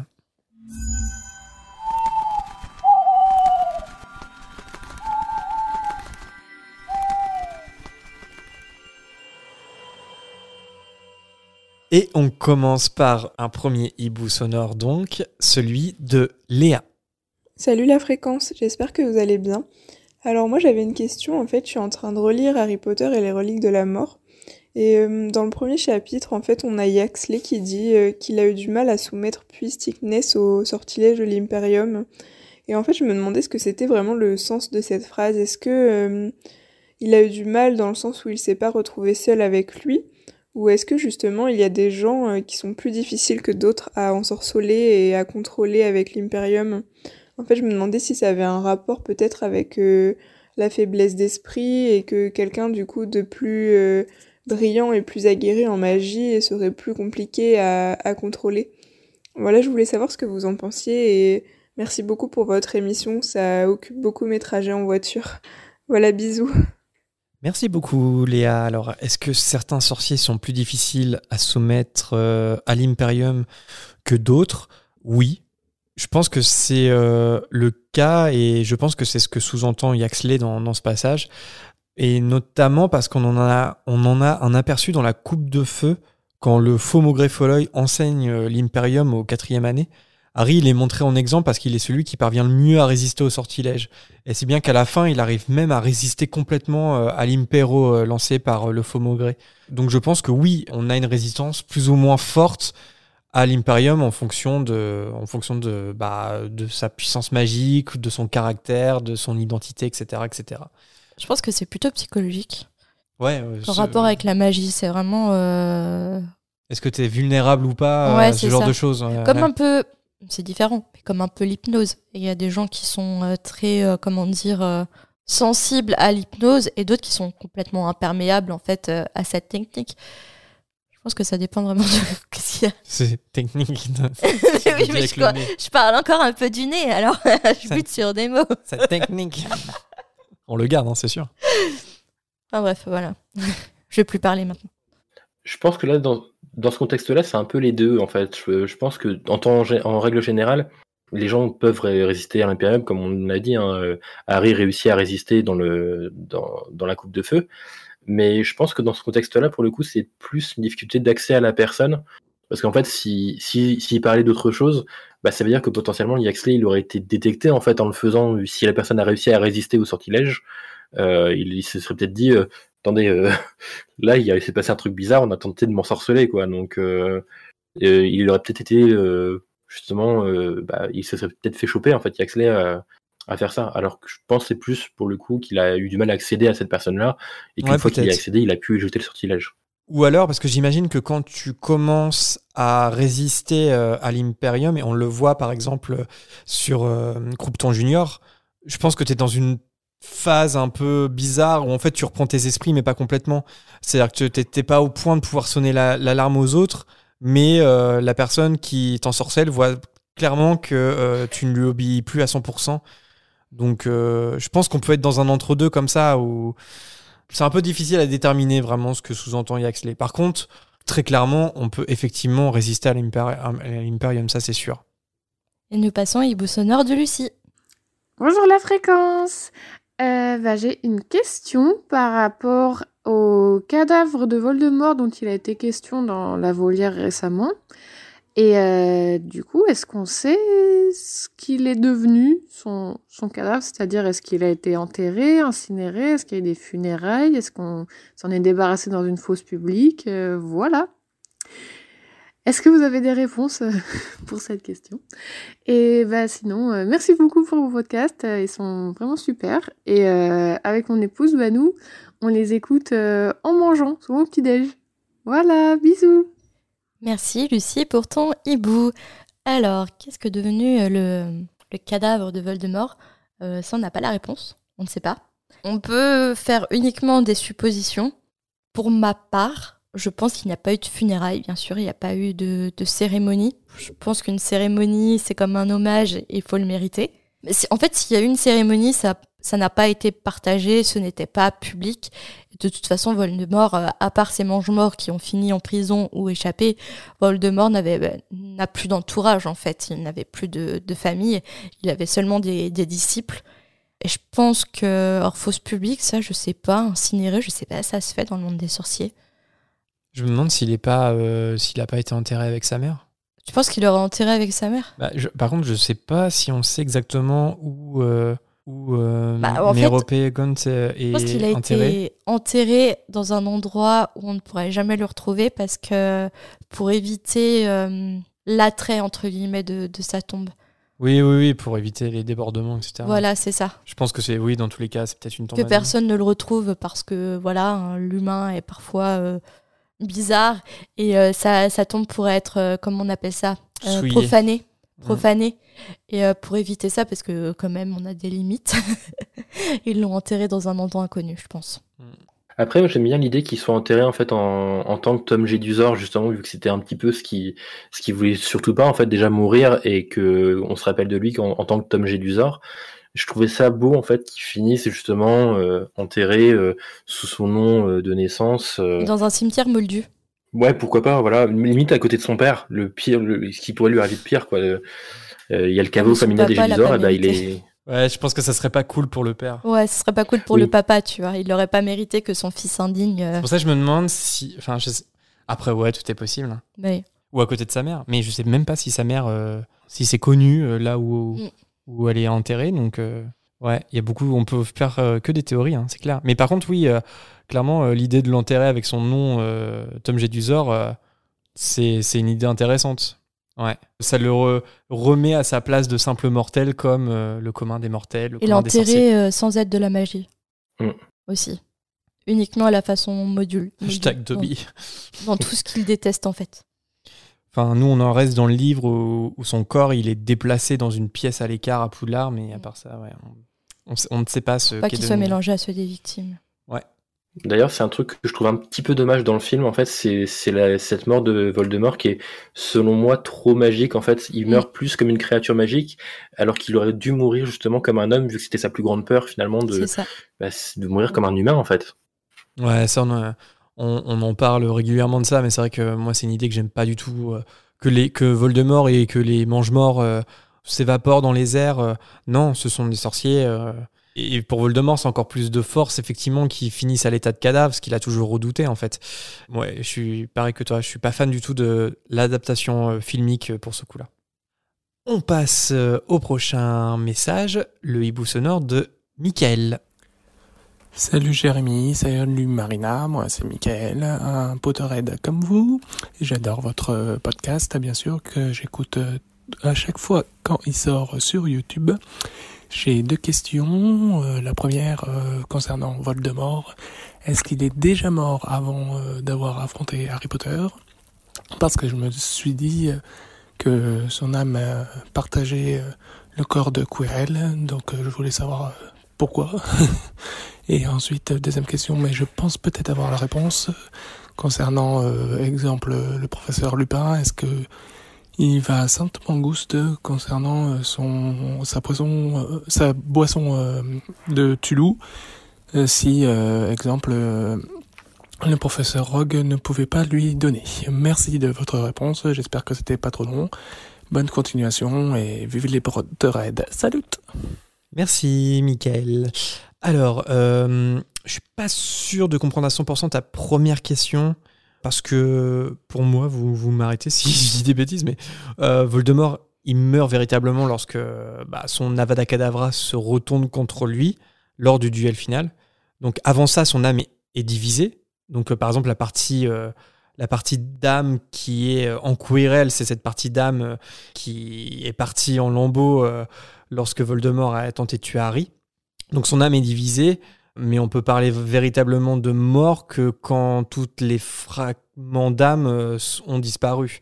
Et ça, ça n'arrive que après le duel final. Donc je ne sais pas si vous avez d'autres Chose à Peut-être que Michael pense qu'on n'a pas vraiment une. On peut pas être qualifié de vivant lorsque notre âme est divisée en tant de morceaux. Peut-être. Ouais, ouais, c'est une espèce d'état de mort vivant, quoi, en mm. fait. Hein. En fait, ça, ça dépend la place que l'on donne à, l'âme euh, dans, dans, nos vies, en fait. C'est une demi-vie, quoi, mm. comme, comme quand on dit quand. Une vie maudite. Quand Quirrell doit boire du. Voilà. Quand il doit boire le sang de licorne, ce n'est plus Bah justement, bah que pareil, Slughorn en parle un petit peu quand, euh, quand Voldemort lui, parle, lui pose la question sur les Horcruxes, euh, où il explique un petit peu comment ça marche, où il explique qu'on n'est pas vraiment, on est, on est vivant, mais que c'est une vie euh, totalement horrible et que personne voudrait la vivre en fait. Et, euh, donc pour moi, il est vivant, euh, mais sous une forme très spéciale, quoi. Ouais. Son âme est déchirée et Ouais, il est, il est, entre la vie et la mort dans un état euh, pas du tout souhaitable à n'importe qui, quoi. bah, même, même Voldemort, au final, le dit lui-même qu'il est encore vivant parce que quand il revient, il, il paraît sa mange-mort et il fait, euh, il était moins que, moins que le plus infime des fantômes, mais il était quand même vivant. Ouais, ouais, ouais, tout à fait. Selon lui, en tout cas, il était vivant. Ouais, on est vivant tant qu'on est fort, la rage au ventre, je dirais. C'est quoi comme chanson Natacha Saint-Pierre. Ah j'ai confondu les deux. Ah, la honte sur moi. Natacha Saint-Pierre. Ou Lara Fabian, attends. Ah, s'il te plaît, dis-nous si c'est Natacha Saint-Pierre ou Lara Fabian, parce que là, il faut qu'on sache. Ah oui, j'y crois, crois encore. on est vivant tant qu'on est fort. Ah, la rage au ventre. J'y crois.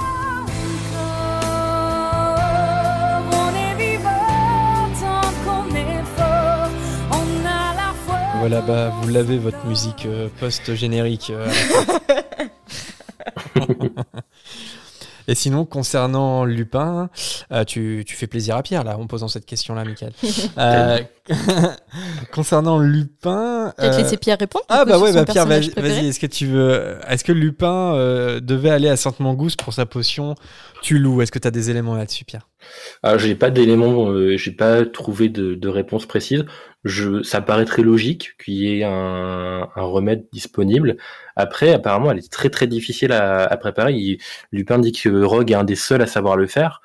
Donc euh, je me pose la question de justement, est-ce que tout le monde peut avoir accès maintenant à la potion de loup ou est-ce qu'il y a certains loups qui sont obligés de s'enfermer euh, euh, au moment de la pleine lune, par exemple, pour éviter de faire du mal aux gens quoi?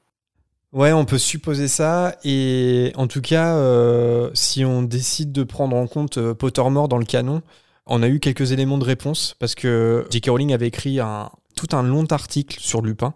Et en fait, il est dit dans cet écrit-là que Lupin, il prenait pas de potion avant d'être professeur de défense contre les forces du mal. Parce que, euh, comme tu l'as dit, en fait, quand la potion Tulou a été découverte, Lupin, il pouvait pas en préparer parce que c'était trop complexe, parce que les ingrédients étaient trop chers et qu'il pouvait pas se les procurer sans révéler sa véritable nature de loup-garou, en plus de ça. Donc il a, il a poursuivi euh, sa vie de solitaire, euh, nomade, même quand la potion euh, a été démocratisée. Donc ça c'est écrit par J.K. Rowling sur Pottermore. Après on décide de le prendre en compte ou pas. Mais en tout cas ça va dans ton sens Pierre. Hein. ah t'as pas contredit. Donc effectivement on peut imaginer, et en tout cas c'est ce qu'elle écrit, que il prenait pas la potion Tulou. Donc avant d'être prof. Voilà. Et je crois parce que j'ai vu ça dans le Wikipédia. Il y a eu des éléments encore supplémentaires euh, via le jeu mobile Hogwarts Mystery, parce que Lupin est un personnage du jeu et que euh, il est fait mention de la pollution Tulu. Et voilà, donc je, je connais pas les détails parce que j'ai arrêté de jouer au jeu et que je considère pas les informations du jeu comme étant euh, canon. Mais on parle de Lupin et de la pollution Tulu dans le jeu. Voilà. Question est-ce que le nouveau jeu Hogwarts Legacy va avoir des informations canon, à ton avis? Bah, très peu, je pense, parce que ça se passe bien avant. Ouais, mais du, du coup, est-ce que ça peut être des informations pour comprendre certains personnages ou certains euh, ancêtres de personnages ou autres euh? Bah, tout ce qu'on sait, c'est qu'éventuellement, Albus Dumbledore euh, pourrait être un élève de Poudlard euh, au moment de, du jeu. Il est partout, Dumbledore. Il est dans les animaux fantastiques. Il sera dans Hogwarts Legacy, si ça se trouve, on sait pas. On va renommer l'univers euh, Dumbledore's World. C'est un peu ce qui, c'est un peu ce qui est en train de se passer. hein. Nous passons au hibou sonore de Bérangère. Coucou Jérémy et Marina, je, je vous laisse un hibou aujourd'hui. Je viens d'écouter votre euh, dernier podcast, euh, enfin votre participation au podcast, le dernier podcast avant la fin du monde. Et euh, je voulais revenir en fait sur la- l'adaptation que Jérémy aimerait voir en fait de, Harry Potter en, série. Euh, moi aussi j'aimerais beaucoup en fait voir une adaptation en série qui permettrait de, de voir des, euh, des détails qui ont été euh, un peu squeezés dans les, dans les films. Moi ma seule réticence que j'ai c'est par rapport à, à Netflix par exemple, euh, quand je vois les adaptations, notamment celle qui a été faite de, de Anne Davonley qu'ils ont adapté en Anne with an E. Euh, Je sais pas si vous avez vu ça, mais en fait, euh, moi, j'ai, enfin, la série a été très appréciée hein, sur Netflix, mais moi, je l'ai trouvée, pour avoir lu les bouquins, hyper sombre en fait. Ils ont rajouté plein de trucs un peu macabres, genre sur sur le harcèlement scolaire, sur les violences, enfin. Euh, vraiment, euh, moi je trouve qu'ils ont pris en fait euh, un chemin qui s'éloigne vraiment. Je, je sais pas s'ils feraient la même chose avec Harry Potter, mais c'est vrai qu'on est dans, dans une époque où euh, ils aiment bien, je trouve, rajouter un peu du, du dark et tout. Et, euh, et avec Harry Potter, euh, la... c'est facile en fait, parce que du coup, on parle d'un orphelin euh, qui est dans une famille euh, d'adoption maltraitante. euh, Enfin, il y a des gens qui cherchent sa mort tout le temps. Et en fait, c'est un peu genre le seul truc qui me ferait, qui me ferait peur, c'est j'aurais peur en fait que ouais qu'ils en fassent quelque chose de super glauque en fait, mais enfin ou en tout cas super dark, sans pour autant rajouter des éléments qu'on aurait aimé voir du film. Voilà, ça serait mes, mes seules craintes en fait sur une adaptation. Allez, bonne journée, des bisous. Merci Bérangère pour ton hibou. Alors, le truc avec Netflix, c'est que Netflix est capable du meilleur comme du pire. On le voit sur euh, leur production de, de séries et de films. Euh, il y a des très bonnes séries, des très bons films euh, marqués Netflix, mais euh, d'autres où, c'est vraiment terrible. Et pour ma part, c'est plutôt Jérémy, je pense qu'il peut répondre à la question, parce que pour ma part, je suis pas très adepte. je suis pas très adepte en fait de l'adaptation en, série de la saga et même à, refaire un remake en fait de la saga, parce que justement, j'ai peur des dérives, de faire un univers trop dark ou ah, je suis trop, pour l'instant, pour moi, c'est trop tôt parce que je suis trop attachée au, casting en fait d'origine. Après, c'est peut-être euh, propre euh, à la génération, euh, ma génération, qui a connu Harry Potter. Mais c'est clair, une chose est sûre, c'est que ça ne sera pas la même adaptation que l'on a connue dans les débuts des 2000. Il y a trop eu d'évolution. Il y a des sujets qui tiennent à cœur maintenant, des sujets de société qui sont intégrés dans la plupart des séries et des films. Et ça donnera un autre ton à la saga. Donc après, ça dépend. Enfin, moi, par exemple, j'ai- pas envie de voir ça parce que je tiens trop à, à mes souvenirs d'enfance. Après, si elle devait être adaptée, imaginons, j'attendrais peut-être une adaptation de la part de HBO. Pour le coup, HBO qui font des uni- univers quand même assez sombres et qui abordent beaucoup de sujets de société, mais le font très très bien en fait. La photographie est belle, les scénarios sont très bien amenés. Euh, après, euh, j'ai pas vu toutes les séries HBO, mais j'en ai vu beaucoup. Euh, même celles que j'ai pas suivies, c'est parce que le sujet ne, ne m'intéressait pas ou ne me touchait pas sur le moment. Mais ils font toujours très bien les choses et sont toujours très respectueux en fait euh, ensuite des femmes. Par exemple, HBO c'est c'est Game of Thrones, c'est Succession, c'est euh, non, c'est pas Orange is the New Black, c'est Girls de Lena Dunham. Enfin, c'est c'est que des séries de très bonne qualité. Ils ont aussi des quelques séries comiques. En fait, je voudrais pas que Netflix mette la main sur euh, Harry Potter, mais plutôt euh, HBO. Mais vu que Warner a développé des studios, et je crois qu'aux États-Unis, ils ont un site de streaming maintenant, Warner, je crois. Je pense que c'est eux qui garderont la main mise sur euh, les adaptations Harry Potter. Je suis pas un expert hein, des, plateformes, des boîtes de prod et tout ça. Donc euh, sur Netflix, je sais pas, j'ai j'ai pas trop d'avis. Moi, je pense que c'est surtout tout dépendra de des créateurs qui seraient derrière en fait. C'est-à-dire que si les créateurs euh, ont un univers à proposer qui est intéressant et effectivement, je suis d'accord euh, avec toi Bérangère, il faudrait pas que ça soit encore plus sombre que ce qui a été fait dans les films, en tout cas Ouais, à mais- partir du, on va dire à partir du 6 par exemple, genre le 6 c'est- vraiment super dark. Je pense qu'il y a un cahier des charges Netflix quand même. Ouais, sans doute, mais comme il y a un cahier des charges HBO, je pense, hein, ouais, tu mais vois. le cahier des charges, j'aime- enfin, après c'est mon avis personnel. Je trouve que le cahier des charges HBO est beaucoup plus qualitatif que Netflix. Ouais, sans doute, mais là, je, là, j'ai pas, je suis pas assez euh, connaisseur pour euh, pour dire. Je pourrais pas dire euh, ah tiens Harry Potter, ça correspondrait plutôt à tel ou tel euh, studio. Ouais, ce qui m'intéresserait, c'est si des bons créateurs sont derrière. S'il n'y a pas une force de proposition qui est assez intéressante, il vaut mieux pas le faire. Et puis de toute façon, c'est vrai que je continue de penser que là, c'est trop tôt encore. C'est trop tôt, les films sont beaucoup trop présents. Euh, on l'a bien vu, là, avec l'émission anniversaire des 20 ans, la, nostalgie est hyper présente. On a tout chialé devant Ouais, avec les l'émission. nouvelles générations qui ont été vraiment très touchées par la réunion. Les films continuent de, d'être, euh, de fonctionner très très bien sur les jeunes générations. Donc c'est pas, je pense pas que c'est le moment de le faire. Mais par contre, à peut-être un moment donné de faire un format plus long, un format série, ça serait intéressant pour euh, inclure plus d'éléments des livres. Parce que euh, quand on aime beaucoup les livres, c'est vrai qu'on peut regretter un certain nombre de choix par défaut parce que les films doivent faire deux heures, deux heures et demie et que c'est pas possible de tout mettre dedans. Et le format série pourrait permettre d'inclure plus de choses, d'étoffer un peu plus l'univers et d'en faire moins des films de guerre, je pense. Mais après, euh, ça peut être un ratage complet, euh, ça c'est sûr. C'est un risque de toute façon à chaque, euh, à chaque projet hein, et pas seulement pour les adaptations, je pense. Pierre, je sais pas si tu as un avis particulier là-dessus. Est-ce que, tu, est que tu aimerais voir dans un futur plus ou moins proche une série Harry Potter ou pas? Bah en fait, je pense que on a un peu, euh, on est quand même encore vachement marqué par tout ce qui est les adaptations des films. Ouais.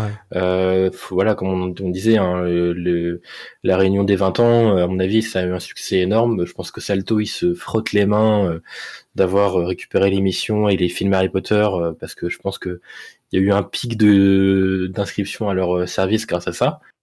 Euh, donc clairement, c'est ça montre que les adaptations sont encore euh, très fraîches dans, l'é- dans l'état d'esprit de, des gens, notamment avec les animaux fantastiques aussi, qui perpétuent en fait le cycle où en fait il n'y a pas eu vraiment de pause depuis la fin d'Harry Potter quasiment. Où il y en a eu une petite entre le quand même entre cette partie 2 et le premier Animaux fantastiques, mais disons que ça restait relativement proche et du coup ça donne l'impression que ça s'est jamais vraiment arrêté.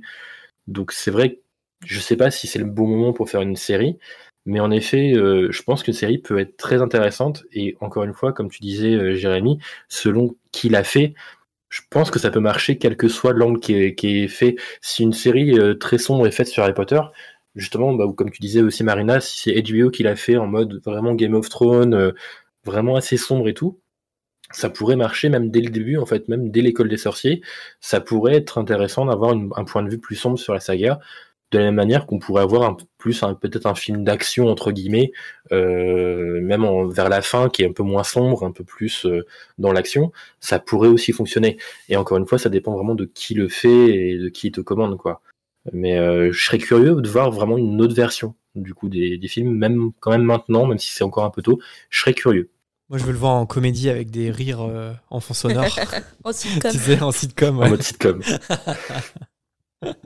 Même ça, ça peut être drôle en vrai, ouais. en comédie musicale. Ouais, comédie musicale, ouais. Bah ça, après, les, les, les fans s'en sont chargés euh, déjà, mais, euh, mais on verra, on verra. Après, c'est vrai que de toute façon, dans tous les cas, ça serait, ça, ça, s'ils le, s'ils le font, que ce soit maintenant ou même plus tard, ça sera un énorme risque. Comme Mm. ils ont pris un énorme risque euh, en l'adaptant la première fois avec le premier film, quoi. Mais là, je- le risque serait peut-être encore plus important parce qu'on a cette référence des films qui est globalement euh, appréciée en fait hein, par les fans. En tout- et en tout cas, les, les films sont indissociables du, de l'univers Harry Potter. Ça serait compliqué dans Et tous les le- cas, mais voilà. Le truc, c'est qu'il faut se dire que s'il y a une nouvelle adaptation, elle se fera sans J.K. Rowling. Donc sans l'aval de l'auteur. Bah après, elle est au scénario des Animaux Fantastiques, hein, donc. euh, Là, pas. franchement, j'ai un gros doute. Ouais, mais de- on a vu sur les animaux fantastiques ce que ça a donné. Bah, Ça sortait un peu de. attention, attention. Moi, euh, les Grimm de Grindelwald, euh, il y, a- il y a eu un problème, moi je pense. Après, on est là, elle, va être rejointe par Steve Kloves euh, sur le, sur troisième volet. suite- Ça se trouve, ça sera très bien, on sait pas. Tu crois que pour la suite des animaux fantastiques, ils vont faire à nouveau appel à elle? On sait pas. On sait pas. Moi, je pense. À mon serait- avis, ils feront appel à elle comme consultante, quoi. Je- Ouais, ou peut-être qu'ils continueront de faire euh, une écriture à quatre mains, hein, comme comme c'est le cas sur le troisième volet. En fait, je pense que tout dépendra des résu- de comment le troisième film est reçu, quoi. Et du coup, j'ai du mal à, à croire que, que l'adaptation, euh, qu'une nouvelle adaptation se fera avec elle, en fait. Même si dans quelques années, euh, elle est tellement détachée maintenant du Wizarding World. Surtout qu'il y aura, il y aura, il y aura sûrement pas besoin d'elle. Tu vois ce que je veux dire? En fait, c'est- tout est là. En fait, les livres sont là. Il n'y a pas forcément besoin d'elle pour, euh, pour réadapter l'univers. Donc, Puis elle a euh, tellement alimenté Pottermore en plus en Ouais. donnant plein d'infos, etc. que s'ils ont besoin d'infos, ils vont voir sur Pottermore. Il a déjà donné toutes les clés en fait. ouais. Ouais, je sais pas, je trouve que c'est quand même important d'avoir l'auteur derrière euh, une adaptation. Bah, qui est son aval, oui, mais après, on l'a vu, c'est vrai que depuis que Pottermore est devenu le Wizarding World, de toute façon, elle, Comme George elle Martin, elle a pris euh, du recul par rapport à l'univers, ça c'est certain. Comme George, Ma- George Martin sur euh, Game of Thrones, même s'il a un peu lâché du lest, euh, parce que de toute façon, il n'a pas écrit la suite. Donc, euh, je crois qu'il n'a pas trop participé au scénario sur les dernières saisons. Et puis même, c'est radical dans Game il of Thrones, c'est-à-dire que l'univers série, c'est dissocié de l'uni- de Ouais, l'univers livre. mais George Martin, il était quand même derrière. Il est derrière, mais en fait, euh, l'histoire n'est pas la même. Enfin, Non, je veux dire, il y a des personnages Oui, qui ça, meurent euh, et qui, qui meurent pas dans le livre. Ouais, ça, ouais. euh, dès le début, ça a été fait en consensus avec Ça, dans Harry. Potter, c'est inimaginable, tu vois. Genre, tu refais Harry Potter, tu vas pas, tu vas pas faire tuer un personnage qui vivant dans les livres, ça serait, ça serait un scandale. Mais, c'est différent aussi parce que les livres étaient en train de se faire pour Game of Thrones, si bien que la série, à un moment, a, en fait, a dépassé les livres. Et quand la saison finale est sortie, les lecteurs n'avaient pas la fin de la. Donc, euh, en fait, ils ont découvert la fin par la série. Dans Harry Potter, c'est différent, euh, surtout là, dans le cas d'une réadaptation. Tout est là, euh, il y a déjà- eu une première adaptation de film. C'est pour ça que ça serait un pari ultra risqué, hein. ça c'est clair. hein. Mais pourquoi pas? Mais après, au pire, c'est un ratage complet, bah c'est un ratage complet, et puis c'est pas grave quoi. Après, il y a un bon exemple aussi au cinéma d'un moment donné où l'auteur n'était pas présent et, ça, et a même détesté l'adaptation, c'est Shining, Ah oui. où Steph- Stephen King il a détesté le film et pourtant euh, il y en a beaucoup qui adorent le Shining de Kubrick. Donc Mm. euh, comme quoi en fait un auteur n'est pas forcément besoin d'être là et peut même faire une œuvre un peu différente de ce qui y avait dans le bouquin et ça veut pas forcément dire que ça va faire une mauvaise adaptation ou un mauvais produit au final. Ça peut même être intéressant d'avoir une réinterprétation d'Harry Potter d'une manière un peu différente. Je serais pas forcément choqué selon comment c'est fait. Après, c'est peut-être un peu plus compliqué parce que Harry Potter, c'est une saga quand même. The Shining, c'était un en one shot. Après, ça, clairement, ça dépasse l'auteur. En fait, dès qu'un, par exemple, là, dans le cas d'un livre adapté au cinéma ou en série, ça dépasse l'auteur du livre, en fait. C'est-à-dire que euh, l'auteur doit accepter ça. Je trouve que J.K. l'a plutôt euh, bien accepté hein, sur les films Harry Potter. Elle n'a pas écrit un seul scénario des films Harry Potter. Donc, euh, elle était là en tant que consultante. Oui, dans l'idéal, il se passerait la même chose euh, sous une format série. Encore que, je sais pas si c'est vraiment nécessaire. Quand on voit ce qu'est devenu l'univers, en fait. C'est-à-dire maintenant, le Wizarding World. Clairement c'est détaché de J.K. Rowling ou Oui, et J.K. Rowling s'est détaché du Wizarding World aussi quoi. C'est vrai parce que, par exemple, Stephen King, pour en revenir à ce que disait euh, Pierre, c'est que Stephen King, tous ses livres sont quasiment entièrement adaptés euh, au cinéma et c'est pas pour autant qu'il est consulté en fait. Ouais. Il y a tellement de- d'adaptations euh, de ses livres qui s'est complètement détaché des adaptations cinématographiques. Mais voilà, bon, on verra bien. Mais de, de toute façon, ce qui restera, ce sont les livres tels qu'ils sont. C'est ça, c'est ça aussi quoi. On passe au prochain message. C'est un hibou sonore d'Éléonore qu'on a un petit peu coupé. On écoute ça. Coucou la voix 9 trois quarts, Euh, je m'appelle Éléonore, je vous écoute depuis l'Angleterre. Euh, je suis fan d'Harry Potter et en fait ça fait super plaisir de vous écouter en français parce que euh, j'avais écouté tout Potterless mais écouter un peu de français euh, euh, ça me fait un peu du bien de faire une pause et avec vous c'est cool, je rigole bien. Euh, je voulais euh, parler, il y a une petite incohérence euh, au niveau du premier film, je sais pas si vous en aviez vous aviez remarqué, mais il y a une incohérence au niveau du film euh, par rapport à, à Hagrid qui dit que Quirrell protège la pierre. Euh, dans le film, euh, on ne voit jamais l'ogre, le, troll en fait. On, on voit pas, il n'y a pas la partie de, de Quirrell ni de, euh, de Rogue, mais ce qui fait que du coup, quand Hagrid il dit oh mais Harry, Harry arrêtez, Quirrell il protège la pierre, bah en fait dans le film on le voit pas. Alors nous on, sait l'histoire parce qu'on a lu les livres, mais pour ceux qui n'ont pas lu, bah en fait c'est gros gros manqué dans le script quoi. Donc voilà, c'est tout ce que je voulais vous dire. Bonne soirée et j'adore vous écouter. Continuez s'il vous plaît. Allez, bye. Merci Éléonore euh, pour ton message. Donc, euh, bon oui, effectivement, on peut être que d'accord avec toi. Euh, les spectateurs du film ne peuvent pas vraiment comprendre en quoi Quirrell protège la pierre parce que, comme tu l'as dit, l'épreuve du troll a été supprimée dans l'adaptation. Après, je dirais que le problème, c'est surtout peut-être pour Rogue en fait, hein, parce que tout, tout le film, c'est est-ce que Rogue protège la pierre, Rogue protège la pierre. Or, euh, l'étape des potions a elle aussi été supprimée dans le film. Euh, donc, euh, en fait, on... c'est vrai qu'on répète souvent que Rogue protège la pierre. Or, dans le film, on n'en a jamais la preuve. Mais dans le livre, si vous n'avez pas lu le livre et que vous avez vu que les films, on, peut vous dire c'est Rogue a protégé la pierre. Il y avait une étape avec des potions. Je sais pas si vous voulez rajouter quelque chose, Marina ou Pierre? Bah, perso, j'adore l'épreuve de Rogue, en fait, de, justement, dans ce moment-là. C'est, comme dit Hermione, en fait, c'est pas une épreuve de sorcellerie, c'est une épreuve de logique. Et euh, c'est ça que j'adore, en fait. C'est justement que Rogue, il fait preuve de subtilité à ce moment-là et qu'il faut pas euh, agiter sa baguette euh, n'importe comment. Faut juste lire le truc et faire preuve de logique et tu réussis l'épreuve, en fait. Ouais. Bah je trouve ça cool. Pour le coup, si Harry Potter est adapté un jour en série, ça serait peut-être le moyen de voir toutes les étapes et de voir ah cette cette euh, énigme des potions qui est effectivement un moment euh, génial que j'adore euh, dans le livre. Nous passons au hibou sonore de Nico. Bonjour Jérémy, bonjour Marina. Alors tout d'abord, merci beaucoup pour ce super podcast. J'ai écouté au moins une dizaine de fois le, le premier sur Harry Potter à l'école des sorciers, étant donné que j'arrivais pas vraiment à me concentrer en faisant autre chose. Donc j'ai décidé de me poser et de tout écouter. Je suis enfin arrivé sur Harry Potter et le prisonnier d'Azkaban. Et j'avais une petite question concernant euh, Harry Potter et la Chambre des Secrets.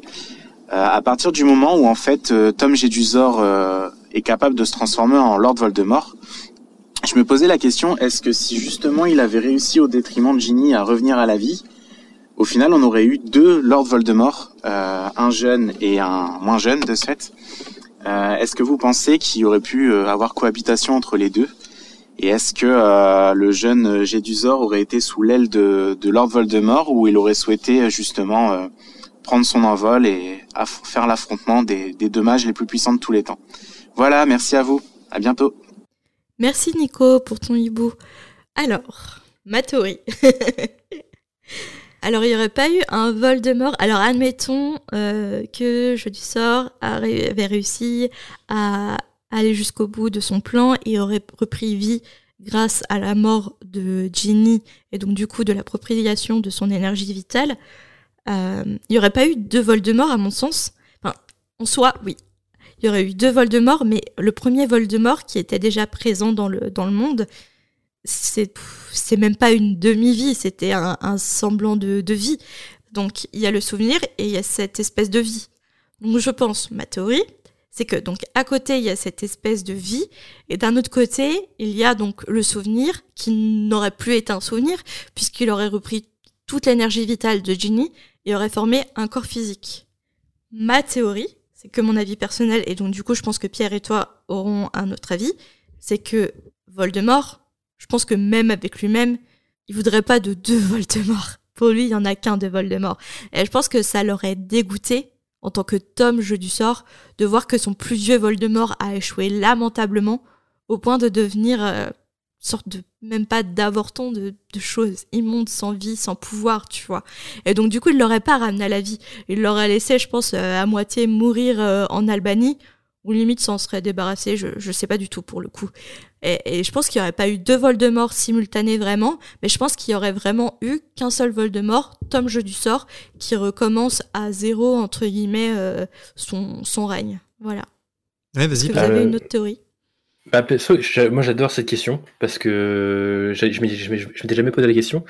Je pense que hum, on peut imaginer un scénario où le, le Tom Jedusor qui pour moi en fait c'est pas réellement un souvenir. Il se présente comme un souvenir, mais c'est clairement une partie de l'âme de Voldemort. Donc il est Voldemort au même titre que finalement que, que l'âme qui l'âme d'Albanie en fait. Donc euh, je pense qu'il aurait, admettons si lui revient à la vie et que l'autre, du coup le Voldemort d'Albanie revient aussi à la vie, je pense qu'ils auraient pu tenter de cohabiter, mais que rapidement il y aurait eu euh, une, un affrontement à un moment donné. Mm. Euh, et ça me fait beaucoup penser en fait hein, aussi à, à la série Vendavision. Je sais pas si vous l'avez vu. Non, Non, on n'a pas vu. Ouais. Bah, pour ceux qui l'ont vu, il y a tout, ce- tout un moment donné avec le, le- le navire de Théséus, de- le, le bateau de Thésée, du coup, euh, qui est en fait, euh, c'est comment dire, savoir qui est le vrai Voldemort finalement. Donc là, c'est un petit peu la même chose. Le bateau de Thésée, c'est apparemment dans la série, c'est présenté comme ça, où c'est un bateau qui euh, est dans un musée. Euh, le, le bois du bateau commence à pourrir, donc on remplace les planches du bateau. À partir de quel moment ce bateau n'est plus le bateau de Thésée finalement, puisqu'on a remplacé ses planches? Ah oui. ok, Donc c'est assez intéressant et je se dire, bah du coup, quel est le vrai, qui est le vrai Voldemort Est-ce que c'est celui dont l'âme restait? Est-ce que, puisqu'au final, celui qui sépare son âme, c'est aussi un morceau d'âme? Et donc savoir qui aurait eu le dessus entre les deux, c'est c'est assez intéressant. Je pense que c'est le plus âgé parce qu'avec l'expérience, il aurait pu vaincre son lui plus jeune. Mais euh, je pense qu'il y aurait un affrontement de ce style en fait, euh, savoir qui euh, qui serait le vrai Voldemort entre les deux en fait. Après, est-ce qu'il aurait réussi à reprendre son corps physique en présence de Tom Jeu du sort en fait? Est-ce que Tom Jeu du sort n'aurait pas tout fait pour que l'ancien lui reprenne, reprenne en fait une forme physique? Pour ne pas avoir de concurrence avec lui-même en gros Ah, ça, c'est voilà, c'est pour ça. Moi, je partais du principe que les deux réussissaient, mais c'est vrai que voilà, je- c'est vrai que je pense que le, le jeune aurait peut-être essayé de, de l'en empêcher. Ou, Ou de, le- alors, ou de le autre- contenir dans un Horcrux euh, classique. euh, parce que euh, cette partie d'âme, en fait, euh, vagabonde de Voldemort, sa particularité par rapport aux autres, c'est qu'elle est contenue dans aucun Horcrux. Donc, je sais pas euh, si, si ça aurait pu être possible pour Tom Jedusor de contenir cette, cette fragment d'âme et en gros de- d'en avoir le contrôle.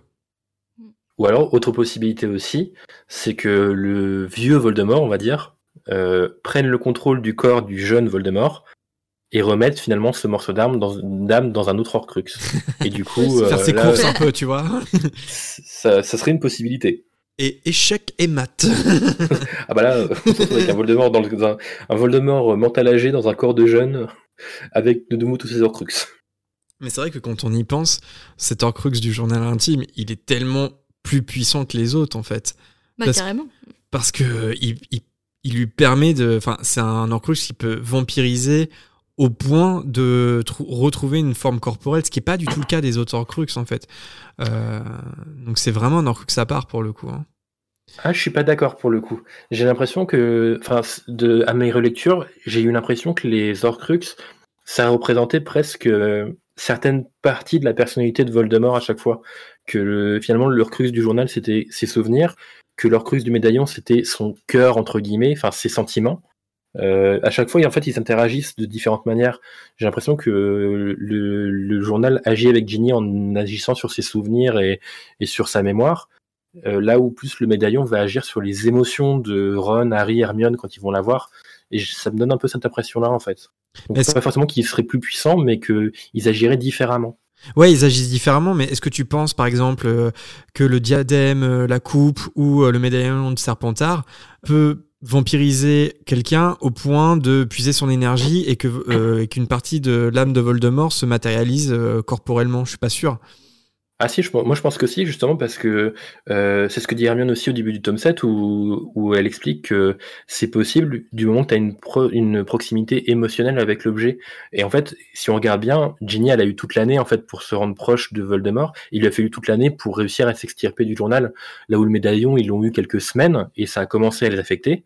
Et alors que le diadème et la coupe, ils l'ont eu quelques jours, même pas quelques heures, pour certains. Donc ils n'ont pas eu le temps en fait de se créer cette, euh, cette proximité. Je pense que s'il y avait eu le temps, je pense que tous les autres trucs auraient eu cette capacité au final. Ouais, ouais bah, je réfléchis, mais après je me dis que le journal intime, tu peux quand même te révéler au journal intime parce que tu échanges directement avec Voldemort. Alors que, bon, échanger avec un- une coupe ou un diadème, c'est quand même pas la même chose. Pas faux. Ouais, je, je sais pas, c'est une, une vraie question ouverte. J'ai l'impression quand même, et, et- et je me demande si, si Dumbledore euh, en parle pas un moment dans Le Prince de Sang Mêlé, quand il parle du journal intime, j'ai l'impression qu'il en parle comme, euh, comme d'un Horcrux spécial par rapport aux autres. Parce que son, son objectif euh, est pas seulement de protéger le fragment d'âme, mais, euh, mais il agit comme une arme en fait. Enfin, peut-être que je me trompe, mais j'ai l'impression qu'il fait cette description-là du journal intime euh, en disant que c'est une arme alors que les autres sont. C'est plus euh, un protecteur. Ils sont tous des protecteurs sauf le journal qui agit comme une arme. Mais peut-être que je m'embrouille. Mais, euh, mais en tout cas, c'est une vraie question. Dites-nous euh, si euh, ce que vous en pensez. Est-ce que, est-ce que, est-ce que les Horcruxes sont tous au même niveau? Ou est-ce que le journal a ce truc en plus où tu peux déverser tes souvenirs et tu peux t'adresser directement à Voldemort si bien qu'il peut carrément te vampiriser au point de, de revenir à la vie? Est-ce que vous pensez que c'est le cas des autres Horcruxes Bonne question. Que de questions. On nous pose une question sur Tom Jedusor, Voldemort et puis pouf, ça rebondit sur une autre question. Mais euh, non, mais sinon, ouais, moi, sinon, ma théorie sur la question euh, précise de Nico, je vois quand même bien Tom Jedusor, euh, le souvenir revenu à la vie, être assez curieux pour être face à lui-même dans son futur. Donc, du coup, de d'aider, entre guillemets, le vieux Voldemort à, à retrouver un corps. Et ensuite, je pense que le vieux Voldemort, parce que c'est quand même lui qui a créé tous les Horcruxes, donc en fait, sans lui, les autres n'existent pas. Il y a, il y a quelque chose de cet ordre-là. Il aurait pris l'ascendant et je pense qu'il serait débarrassé du souvenir de Tom Jedusor, qui aurait été un souvenir de lui-même dans le passé, mais que la forme originelle, quelque part, l'original, c'est lui, quoi. Donc tu penses qu'il aurait malgré tout euh, réussi à reprendre sa forme physique? Je pense, ouais. Je, mais bon, tout est possible. hein. Je veux dire, tous les scénarios sont possibles. Et on, là, on est vraiment dans un scénario complètement catastrophique. Hein. Oui, c'est C'est clair. Clairement. on, on serait plus là pour, de toute façon, euh, voir ce qui se passe. bon, allez, on passe au dernier bout sonore de cette euh, volière copieuse avec le message d'Anne-Sophie. Salut Fréquence 9 3 quarts, Euh, je vous écris parce que euh, j'écoute votre euh, épisode sur le chapitre 1 Miroir du Rized euh, et vous vous posiez la question. Alors j'ai carrément du retard mais je voulais vous dire que j'adorais le podcast et, euh, et du coup je prends le temps de vous faire un petit audio même si j'ai du retard sur euh, les épisodes que je vais m'empresser de rattraper. Mais euh, ma théorie perso sur le miroir du Rized c'est que euh, Harry il avait besoin de se cacher et, euh, et le miroir du Rized, il avait besoin de se cacher, puisqu'à ce moment-là, il se cache, euh, je crois, de, de Rogue, justement, pour pas être puni. Et du coup, ma théorie, c'est que c'est la salle sur demande, en fait, qui est apparue à Harry à ce moment-là, et euh, l'objectif étant de se cacher. Et comme l'objectif était de cacher le miroir du Rized, et ben euh, voilà, ma petite théorie perso que je n'ai jamais cherché à valider ou pas.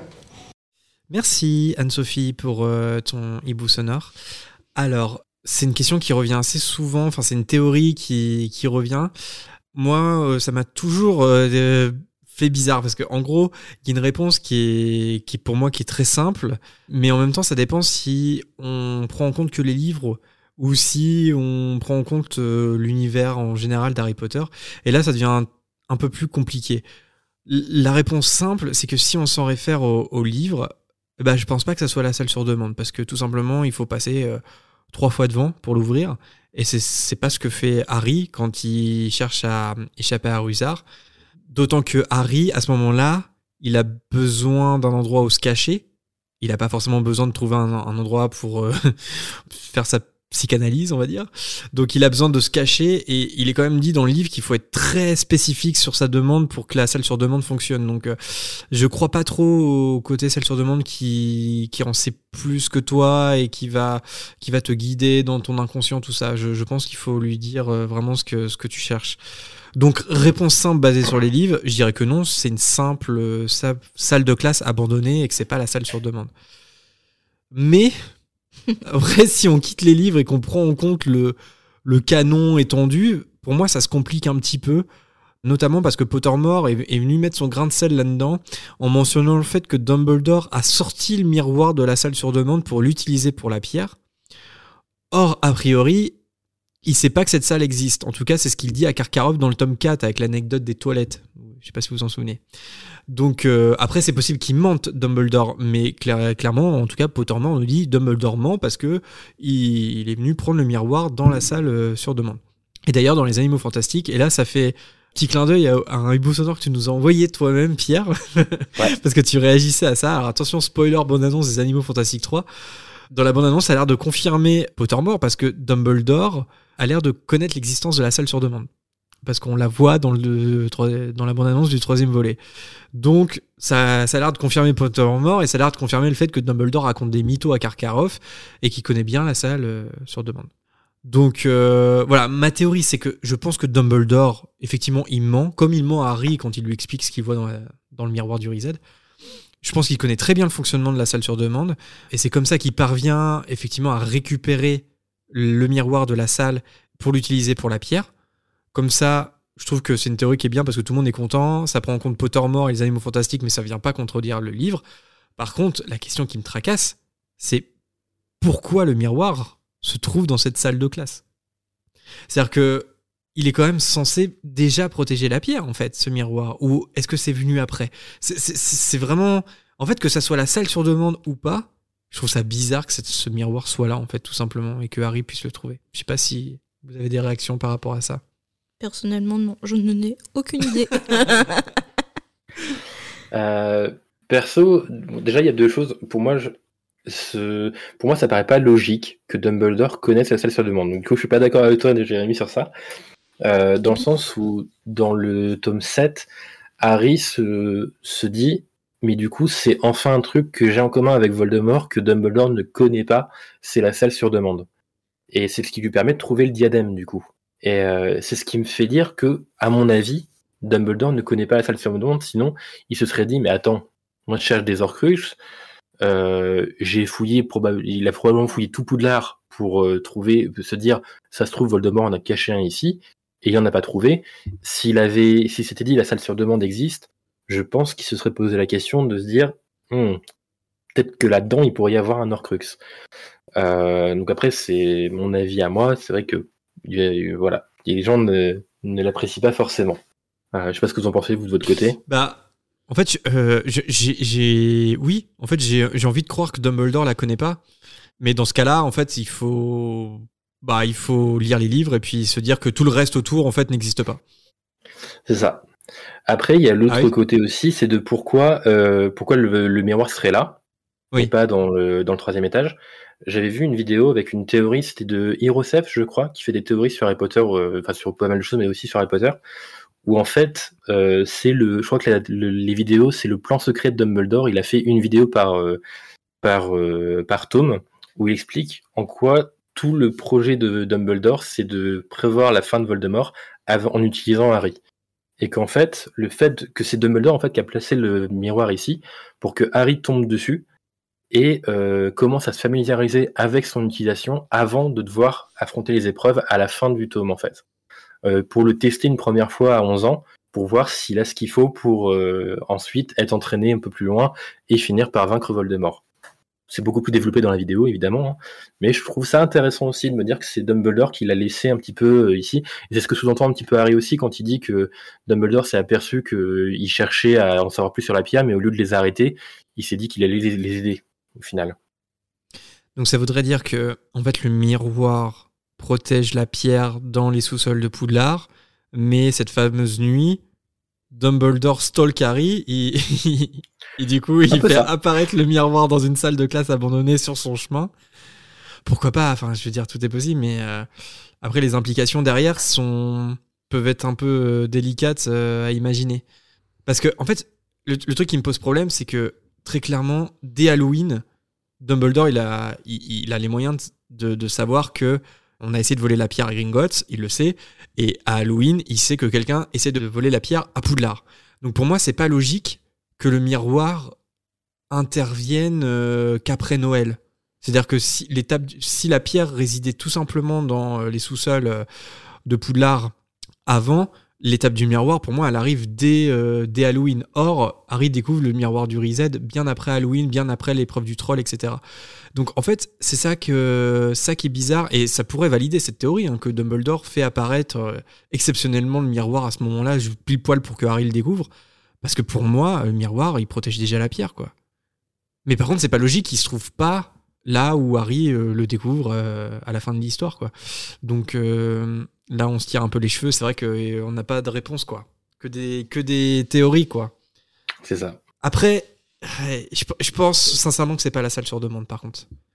Je pense sincèrement Ouais, que je c'est crois pas pas. la salle sur demande. Je pense que c'est vraiment une salle de classe abandonnée. euh, Et en tout cas, bah, si, selon ta théorie, par exemple, Pierre, que Dumbledore connaît pas du tout la, la salle sur demande, bah, du coup, c'est, pour le coup, c'est impossible que ça soit la salle sur demande, en fait. Donc, de base, en fait, par exemple, pour toi, c'est pas possible. Donc, euh, et moi non plus, je pense que c'est, je pense que c'est pas la salle sur demande. Alors après, est-ce que Dumbledore connaissait la salle sur demande? Je sais pas, pour moi, c'est un peu plus complexe que ça, peut-être. Bon, en tout cas, euh, ça, ça, ça, pose aussi la question euh, canonique de Pottermore, parce que Pottermore aff- affirme hein, que Dumbledore connaît la salle sur demande. Mais après, Pottermore, ça a toujours été un peu bizarroïde, quoi, parce que J.K. Rowling écrivait dedans, mais c'est pas que J.K. Rowling qui écrivait, donc quand c'est pas J.K. Rowling qui écrivait, est-ce que euh, les, informations, on doit les prendre comme ça ou pas ou... Après, chacun fait son, son head canon, comme on dit, hein, de toute façon. En tout cas, euh, merci pour vous hiboux euh, qui nous ont bien creusé la tête euh, ce soir. C'était une volière euh, copieuse, quoique digeste. On n'a pas les mêmes avis. euh, on s'est déchiré là, tout à l'heure avec Marina. On en est venu presque commun. on vous le dit, on s'est battu tout à l'heure là euh, sur Tom Jedusor, mais on a coupé ça au montage. Mais non, Moi, mais ça m'a énervé que tu comprennes pas. Je comprenais pas ce que tu ne comprenais pas. Et tu me regardais avec des yeux ébahis. Comme si je disais les pires conneries du monde et je comprenais pas pourquoi. C'est pour ça qu'on a des invités maintenant. Mais c'est ça, en fait, j'ai en fait, j'ai joué le rôle de Harry. En fait, j'ai fait la médiation entre La deux. médiation. Ne divorcez pas maintenant, c'est beaucoup trop tôt. C'est ça. Bon, en tout cas, voilà, on en a fini euh, pour cette volière. Donc, il y a eu un peu de temps entre euh, cet enregistrement et le dernier épisode. Donc, on a encore quelques hiboux euh, sonores en stock. Donc, si vous nous avez contacté récemment, il est donc possible que votre message apparaisse dans l'épisode suivant. On souhaite quand même euh, citer ceux qui n'ont pas été retenus parce que la place manquait sur cette émission. Donc on remercie Max pour son hibou sonore sur les heures de permanence à Poudlard, à Charlotte concernant le sortilège Mobilicorpus, ou encore à Marie-Ève qui vient du Québec et qui a réagi à ce qu'on a dit sur la traduction française avec notre invitée Jasmine dans le précédent chapitre. Merci aussi à Miak pour son vocal à propos euh, d'Internet dans le monde de la magie. On en a parlé sur cet épisode d'ailleurs. À Yuna Freya, à Sam pour sa question sur les moldus slash crackmull dont on a déjà parlé depuis. Ou encore à Anne-Sophie. Remerciement spécial au supplément geek qui nous a cité dans son dernier podcast. C'est super sympa. Merci beaucoup à toi. Pour candidater à la volière, c'est simple. Vous pouvez nous envoyer votre vocal en message privé sur nos réseaux Facebook, Twitter ou Instagram, ou bien par mail à l'adresse fréquence934@gmail.com. Toutes les infos et les liens sont en description pour vous guider si besoin. Pensez aussi à ne pas faire plus d'une minute, une minute trente pour avoir plus de chances d'être sélectionné. N'oubliez pas de nous suivre aussi tout simplement sur les réseaux pour vous tenir au courant des infos. Vous pouvez aussi échanger des posts euh, sur notre groupe privé Facebook et bien sûr rejoindre notre serveur Discord via le lien en description pour discuter avec euh, d'autres auditeurs de l'émission dans une ambiance Potterhead et chaleureuse. Si vous souhaitez candidater pour participer à un futur podcast, c'est sur ce serveur que ça se passe aussi. On vous invite donc à le rejoindre si ce n'est pas encore le cas et suivre la petite démarche de candidature comme l'a fait par exemple Pierre pour nous rejoindre sur cet épisode. Si vous êtes un peu perdu et pas forcément habitué à Discord, n'hésitez pas à contacter les modérateurs et ils vous aideront avec plaisir. D'ailleurs, Pierre, merci beaucoup pour ta participation. On espère, malgré la discorde entre Jérémy et moi, que tu as passé un bon moment. J'ai passé un excellent moment et euh, vraiment rejoignez le Discord, c'est vraiment une super ambiance. C'est la première fois que je m'investis euh, dans un Discord. En fait, c'est encore très peu pour le moment, mais je, suis content de m'y investir un petit peu, de proposer des choses. Donc vraiment, l'ambiance est géniale. Les modérateurs euh, slash préfets sont très très cool et, et puis bah vous voyez que ça peut marcher aussi. Et n'ayez pas peur de candidater aussi parce que c'est c'est un très bon moment à passer. Ouais, toutes les infos sont sur le salon La Volière, je crois. Euh, donc en fait, il suffit de nous envoyer un, un hibou vocal. Voilà, on demande un petit hibou vocal euh, juste pour vous présenter, etc. Et euh, pour qu'on pour qu'on arrive à, à savoir qui vous êtes. Puis ensuite, on vous contacte en fonction des autres demandes. Et, voilà, donc on a on a très envie cette année de de continuer à inviter plein d'auditeurs à nous rejoindre sur les émissions. Je pense qu'on aura aussi des invités spéciaux, pas uniquement des auditeurs, mais euh, Comme ça va être le cas normalement dans le prochain épisode. Dans le prochain, normalement, c'est un, ip- c'est un. On n'en dit pas plus. On n'en dit pas plus. J.K. Rowling, euh, non pardon, tu couperas parce que ça peut. Vaut mieux pas l'inviter en ce moment. Oups, j'ai c'est- pas le bon temps là. Oups, ça sera coupé. Mais voilà, donc euh, n'hésitez pas, même s'il y a un petit peu d'attente, euh, faut, faut être patient peut-être parce qu'on risque de vous, re- de vous recontacter pour nous rejoindre bien plus tard. Mais voilà, euh, n'hésitez pas, à- enfin n'oubliez pas surtout de, de le faire, comme ça vous êtes sûr que vous êtes dans, dans notre petite liste. Et puis euh, oui, sur euh, la volière, je crois, avec toutes les modalités de, de candidature, au Discord, normalement, on a mis un horaire de préférence. C'est le vendredi ou le samedi soir. Ouais. Euh, par exemple, Pierre n'était pas disponible à ces heures-là.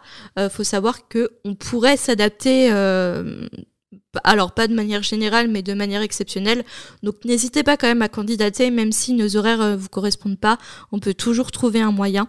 Par exemple, Pierre, voilà, on, a trouvé un, l'horaire qui nous correspondait euh, à tous les trois. Donc euh, faut pas non plus que ça soit un frein pour euh, certaines personnes. On peut toujours caler des dates plus ou moins proches en fonction des dispos de chacun. Ouais, on est flexible. Voilà, donc n'hésitez pas à candidater comme l'a fait Pierre. Et si l'émission vous plaît, vous pouvez également la soutenir de plusieurs façons, en en parlant autour de vous, bien sûr, et en nous laissant plein de petites étoiles et un commentaire si votre rapide écoute le permet. C'est maintenant possible sur euh, Spotify au passage, donc si c'est la plateforme sur laquelle vous êtes, n'oubliez pas de nous laisser une petite note, ça nous ferait super plaisir. Et oui, merci à tous ceux qui l'ont fait sur Spotify depuis que la mise à jour a été faite. Et on fait un coucou à ceux qui nous ont laissé un commentaire récemment sur Apple Podcast ou Podcast Addict. Coucou à Brunissand, Atrax, Manon, Chloé MRK et Asphodel, vous êtes au top, merci beaucoup. Et pour finir, vous pouvez bien entendu faire des dons sur notre page Tipeee, que ça soit ponctuel ou par mois. Comme d'hab, on cite tous ceux qui nous soutiennent au moment de cet enregistrement, à savoir Corsetilou, Camille, Yourad, Marie, Lolax, Mugiwara, Louison, Mademoiselle Or, Yonde, l'arithmancien, Clara.